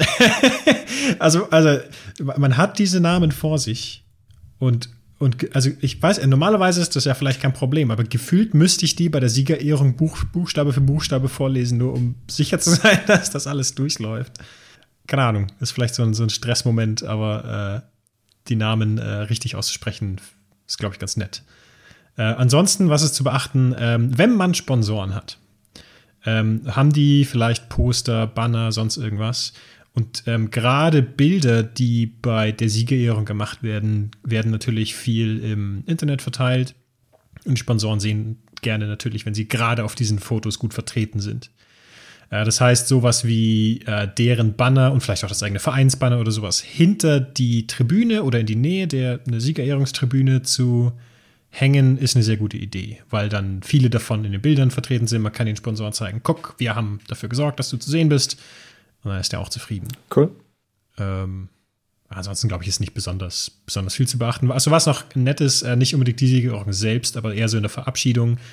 Äh, mir ist es sehr, sehr wichtig, quasi auch meinen Helfern zu zeigen, dass das ohne die nicht möglich war und auch den anderen Leuten das nochmal hervorzuheben. Also quasi die, die äh, Kampfrichter und, und die Helfer besonders hervorheben, ähm, denen besonders danken, vielleicht irgendein kleines Dankeschön zu geben. Ähm, Finde ich sehr, sehr wichtig. Okay. Was, was habt ihr da so als kleines Dankeschön ähm, Das- Sachen? Äh, Das muss gar nicht viel sein. Äh, tatsächlich, dieses Jahr habe ich es vergessen. für die Helfer. äh, die Kampf, äh, für die Kampfrichter äh, ein bisschen auch unser Versuch zu fördern, dass, äh, dass das mehr Leute machen wollen. Die haben tatsächlich eine kleine Medaille bekommen. Ähm, eine explizite Kampfrichtermedaille sozusagen. Cool. Ähm, die, den, also ansonsten, was ich bei der ersten Symphonie gemacht habe, hat halt jeder eine Packung Merci oder sowas Okay. bekommen. Also einfach eine Kleinigkeit, einfach ir- irgendeine Geste, dass man versteht, äh, man wird wertgeschätzt, Ja, cool. ähm, äh, ohne jetzt groß Geld dafür auszugeben. Ja, ist ja voll schön. Hoffentlich. Ich, Ähm, ich worüber, würde noch kurz eine Sache ergänzen, zu dem äh, nächstes Mal Verletzungen anders und so, was mir gerade eingefallen ist, was wir auf jeden Fall anders machen werden. Äh, es war dieses Mal schon zu beobachten, dass es einige wenige Leute gab, die haben sich falsch verhalten, also haben auch eine gelbe Karte gekriegt, ja, so wie es im Regelwerk steht, aber man hatte deutlich den Eindruck, dass das nicht so zu einer starken Verhaltensänderung geführt hat. Und die Kämpfe waren aber, also die Kämpfe sind meistens ja relativ kurz und ist es im gleichen Kampf nicht nochmal vorgekommen, aber halt im nächsten nochmal. Und laut Regeln gibst du dem dann nochmal eine gelbe Karte, weil die halt immer pro Kampf zählen. Und da haben wir auf jeden Fall gesagt, auch was die ganze Intensitätsregulierung angeht, äh, da müssen wir nächstes Mal einfach konsequenter sein und strenger sein, dass wir halt auch dann schneller mal die rote Karte zücken, wenn einer halt irgendwie den gleichen Scheiß äh, in mehreren Kämpfen nacheinander mehrfach macht. Und das haben wir dieses Jahr auf jeden Fall zu wenig gemacht. Also von Schiedsrichterseite nehme ich das so mit, dass wir da, äh, das ist eigentlich für mich auch der Punkt Ausbildung. Ähm, das müssen wir nächstes Mal anders angehen, dass es konsequenter gemacht wird. Ähm, weil man neigt manchmal auch dazu so, ah, der hat jetzt irgendwas gemacht, das war nicht so, ah, da könnte man jetzt schon eine Karte geben, gibt man sie, gibt man sie nicht und so. Aber eigentlich, was du machen musst, ist, er hat sich nicht korrekt verhalten, Karte. Gar nicht weiter drüber nachdenken, einfach nur immer jede Situation für sich selber betrachten. Und das ähm, muss nächstes Jahr anders werden, wenn die gleichen Leute wieder da sind. Ja. Also das ist ja auch so, die gelbe Karte beim, beim Fechten, die ist ja erstmal nicht mit Problemen verbunden, sondern wenn du, wenn du drüber nachdenkst, ah, gebe ich jetzt eine Karte oder nicht, dann kannst du sagen, ja, gib eine gelbe Karte. Ja, genau. Und das muss man halt einfach in die Leute reinkriegen. Wenn sie was sehen, was nicht passt, Karte. Und wenn es die erste gelbe Karte war, dann halt die rote Karte. Aber nicht irgendwie das weiter nachdenken, ob das jetzt Konsequenzen hat und man das gut findet oder was auch Ja. immer, sondern nur die Situation für sich betrachten. Im Zweifelsfall gibt es dann äh, einen Kampfrichter, ob man der hinzugezogen wird und wenn das nicht reicht, dann eine Turnierleitung und das dann auch, die Kampfrichter sind dann nicht allein, also es wird dann nicht gesagt, ja, war jetzt aber scheiße von dir, dass du hier eine gelbe Karte gegeben hast, sondern ja, hat er so entschieden, ist jetzt so. Willst du weitermachen oder nicht? Ja, aber das, das habe ich halt auch selber nicht gut gemacht. Also da habe ich halt auch gemerkt, dass ich äh, für diese Situation zumindest äh, oder dieses Kaliber von Fechter, sage ich mal, noch nicht so die Routine hatte als Kampfrichter dann auch. Ja. Dann, dann ist ja eigentlich nur noch die Nachtbearbeitung offen, oder? Ja, das Turnier ist durch. Äh, alle haben dann abends äh, auch noch ein bisschen sozialisieren können. Und äh, nachdem man den Rausch des Turniers ausgeschlafen hat, ähm, kommt das der graue Morgen danach, das Debriefing. Wahrscheinlich ein paar Tage danach, ein paar Wochen danach. Wie habt ihr das gemacht? Was ist so ein guter Zeitpunkt? Also ich meine, vielleicht direkt am nächsten Tag könnte ich mir vorstellen, dass es ein bisschen früh ist, weil einem dann so über die Tage noch so ein paar Sachen einfallen, so ein bisschen dämmern. Man redet noch mal mit Leuten. Ähm, man holt ja auch vielleicht noch mal Feedback von den Teilnehmern ein. Wie habt ihr das gemacht? Wir haben äh, am Tag danach ein Feedback oder ein oder zwei Tage, am besten einen Tag danach äh, direkt nach Feedback fragen. Wir haben da so ein Google irgendwas Umfragesheet, das sehr schnell erstellt. Also auch nicht nichts, was lang dauert zu bearbeiten, sondern einfach nur die keine, ein paar wichtige Fragen, die einen interessieren. Pro-Tipp, vor dem Turnier ähm, vorbereiten, gerne auch schon die Mail ausformulieren, dass du wirklich nur noch abschicken musst. Äh, genau, und das ähm, am Tag danach rumgeschickt. Ähm, dann haben wir, glaube ich, ungefähr eine Woche gewartet, bis das Feedback, bis genügend Feedback so ein bisschen eingetrudelt ist. Und dann haben wir uns getroffen und sind zusammen das, zum einen das Feedback durchgegangen und haben diskutiert, was uns, äh, was uns selbst aufgefallen ist. Äh, auch da, das vorbereiten, das kann sehr lange dauern. Ähm, da haben wir auch vorher schon ein Google Doc erstellt mit äh, wo, wo wir über die Woche gesammelt haben, was sind die Punkte, über die wir reden müssen, was sind die Punkte, die wir ansprechen müssen, dass das auch zügig vonstatten geht und gut organisiert. Gibt es da etwas, ähm, was würdest du sagen, ist das, das der wichtigste Punkt beim Debriefing? Halt dich nicht zu lang mit den Leuten auf, die nur in Caps Lock schreiben. Kümmere dich um die Leute, die wirklich konstruktives Feedback geben, wo du auch was dran machen kannst. Nicht über die Leute, die einfach nur wahnsinnig wütend über alles sind. Okay. Äh, Gab es solches Feedback jetzt zu Symphony oder an anonym natürlich? Ja, wir hatten einen tatsächlich, der hat irgendwie komplett in Caps Locks geschrieben, auch mit so 15 Ausrufezeichen am Satzende. Und ich kann sagen, wenn ihr mal Feedback hinterlasst, äh, das trägt nicht dazu bei, dass das ernster genommen wird. Ja. Ähm, es, gab, es gab konstruktives Feedback, das ich auch in, in die weitere Organisation mit übernehmen werde. Ähm, gerade in Punkt ähm, Informationskommunikation gab es ein paar Lücken. Ähm, teilweise Dinge früher sagen, teilweise Dinge vollständiger ähm, kommunizieren. Vor Ort für manche Sachen mehr Informationen. Das sind so die, die Hauptpunkte, denke ich, die ich für mich mitgenommen habe. Aber es gab viele kleinere Sachen, die uns teilweise auch selbst klar waren, die aber nochmal bestätigt wurden durch das, ähm, durch das Feedback. Mhm. Okay. Und was auch immer ja, gern genommen ist, wenn man tatsächlich mal Feedback gibt, schreibt gerne auch die Sachen hin, die gut waren, damit die nämlich nicht verändert werden. Wenn man nämlich so einen Feedbackbogen zurückkriegt und da steht nur drin, das war alles schrecklich und das war auch schrecklich und das war auch schrecklich, dann vielleicht ändert man auch zu viel oder vielleicht hat man da auch gar keine Lust, irgendwas mit dem Feedback zu tun. Ja. Das ist auch ganz wichtig, dass man da ordentlich reflektiert und nicht alles, was da steht, für bare Münze nimmt, sondern in Kontext setzt. Ja. Also, also gerade ähm, die, die, die typische Beschwerde über den Kampfrichter, da ist klar, dass das immer noch sehr emotionsgeladen war und deswegen vermutlich, ähm, also zum einen kann man eh nicht viel dran ändern, wenn wir ehrlich sind, aber zum anderen ähm, muss man auf solches Feedback nicht unbedingt was geben. Also nicht jedes Feedback, das gegeben wird, sollte man berücksichtigen. Das muss man, das muss man gut filtern. Ich meine, das Wichtigste ist ja eigentlich immer die Frage, was wollen wir denn nächstes Jahr anders machen? Das ist ja so das Kernding. Und das würde ich, glaube ich, nochmal unterscheiden in, ist das jetzt ein Must-Have oder ist das ein Nice-to-Have? So. Und was sind wirklich die Kernpunkte, wo wir sagen, das, das war echt, das war nichts dieses Jahr oder das müssen wir echt besser machen und auf die halt gezielt hinarbeiten. Ähm, es besteht ja immer so ein bisschen die Gefahr, dass man sich verzettelt, weil man zu viel auf einmal will, aber halt wirklich sagen, was ist denn wirklich das Entscheidende? Das müssen wir nächstes Mal anders machen, das machen wir auch anders. Gut, ich denke, das ist dann auch ein, ein guter Abschluss für die heutige Podcast-Folge. Teil 2 zum Thema äh, perfekte Turnierorganisation. Ähm, das war ja, jetzt die, die, heiße Phase sozusagen. Wir haben jetzt drei Stunden geballtes äh, Turnierorga-Wissen hier aufgestaut. ja. Und es wird sogar noch besser, denn äh, der Julian hat da was vorbereitet. Genau, weil äh, was wir hier natürlich gemacht haben, ist nur ein Also wir haben viel angesprochen, ähm, aber äh, jedes Mal, wenn man das, also es ist kein gutes Nachschlagewerk vielleicht.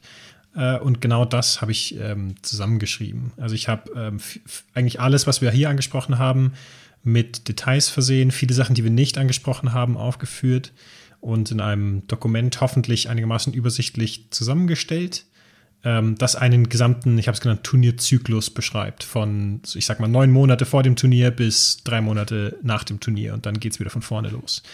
Ähm, dieses Dokument wird hoffentlich zum Zeitpunkt äh, dieser Podcast-Folge schon irgendwo online verfügbar sein und der Michael und der Alex werden bestimmt irgendwie Links zur Verfügung Packt man natürlich in die Show Notes. Äh, Auf jeden die Folge Fall. kommt hier am 27. Mai raus, das heißt, da weißt du, was die Deadline ist. Hast du noch einen Monat Zeit. Ja, perfekt. Ähm, was bei dem Dokument noch wichtig ist, das soll kein äh, in, in Stein gemeißelt sein, sondern das kann sich gerne wandeln und mit Erfahrungen anderer Leute ergänzt werden. Das heißt, sobald es irgendwas gibt, schreibt mir oder ihr kriegt irgendwie vielleicht auch Schreibzugriff oder sowas ähm, und dann wird es aktualisiert und dieses Dokument kann gerne weiter wachsen. Ja, in diesem Sinne, ähm, wisst ihr jetzt hoffentlich alle Bescheid. Lasst uns gerne wissen, wie ihr, wie ihr das fandet. Wir sind ja jetzt doch auch ein bisschen mehr ins Detail gegangen von dieser speziellen Eventform nochmal. Äh, und in diesem Sinne würde ich der Lydia dann die Abschlusspöbelei überlassen. Da ist es sogar sprachlos hier. Ja, ich dachte, du hast noch so einen auf Lager, den jetzt doch bis zum Ende aufgespart hast. Ja, dachte ich auch, der quasi hier unterm, unterm Sitz klemmt, der jetzt hier rausgesprungen kommt, direkt so aufs also Kommando. Also wenn du willst, klar. Ähm, ich finde Turniere ja eigentlich scheiße und ich helfe beim Organisieren nur mit, damit sie nicht noch scheißer sind. In diesem Sinne freuen wir uns auf das nächste beschissene Turnier, den Dresdner HEMA Cup. Ähm, am 9.7.2022.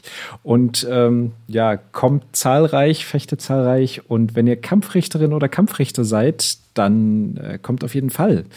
Und an alle anderen, wenn ihr jetzt das Bedürfnis habt, ein Turnier zu organisieren, das kann auch scheiße sein, ähm, dann macht das. Und wenn ihr nicht das Bedürfnis habt, dann hört euch einfach nochmal äh, unsere letzten beiden Podcast-Folgen an. In diesem Sinne, vielen Dank fürs Zuhören und bis in zwei Wochen. Macht's gut. Tschüss. Ciao. Ciao. Ciao. Halt bitte noch nicht weglaufen. Ihr könnt diesen Podcast nämlich noch unterstützen. Wenn es euch gefällt, dann tut uns einen Gefallen, gebt uns ein Like auf Facebook oder bei Instagram oder bewertet diesen Podcast bei iTunes und unterstützt uns auch gerne auf patreon.com slash schwertgeflüster, Schwertgeflüster mit UE und empfehlt diesen Podcast euren Freunden und Feinden weiter.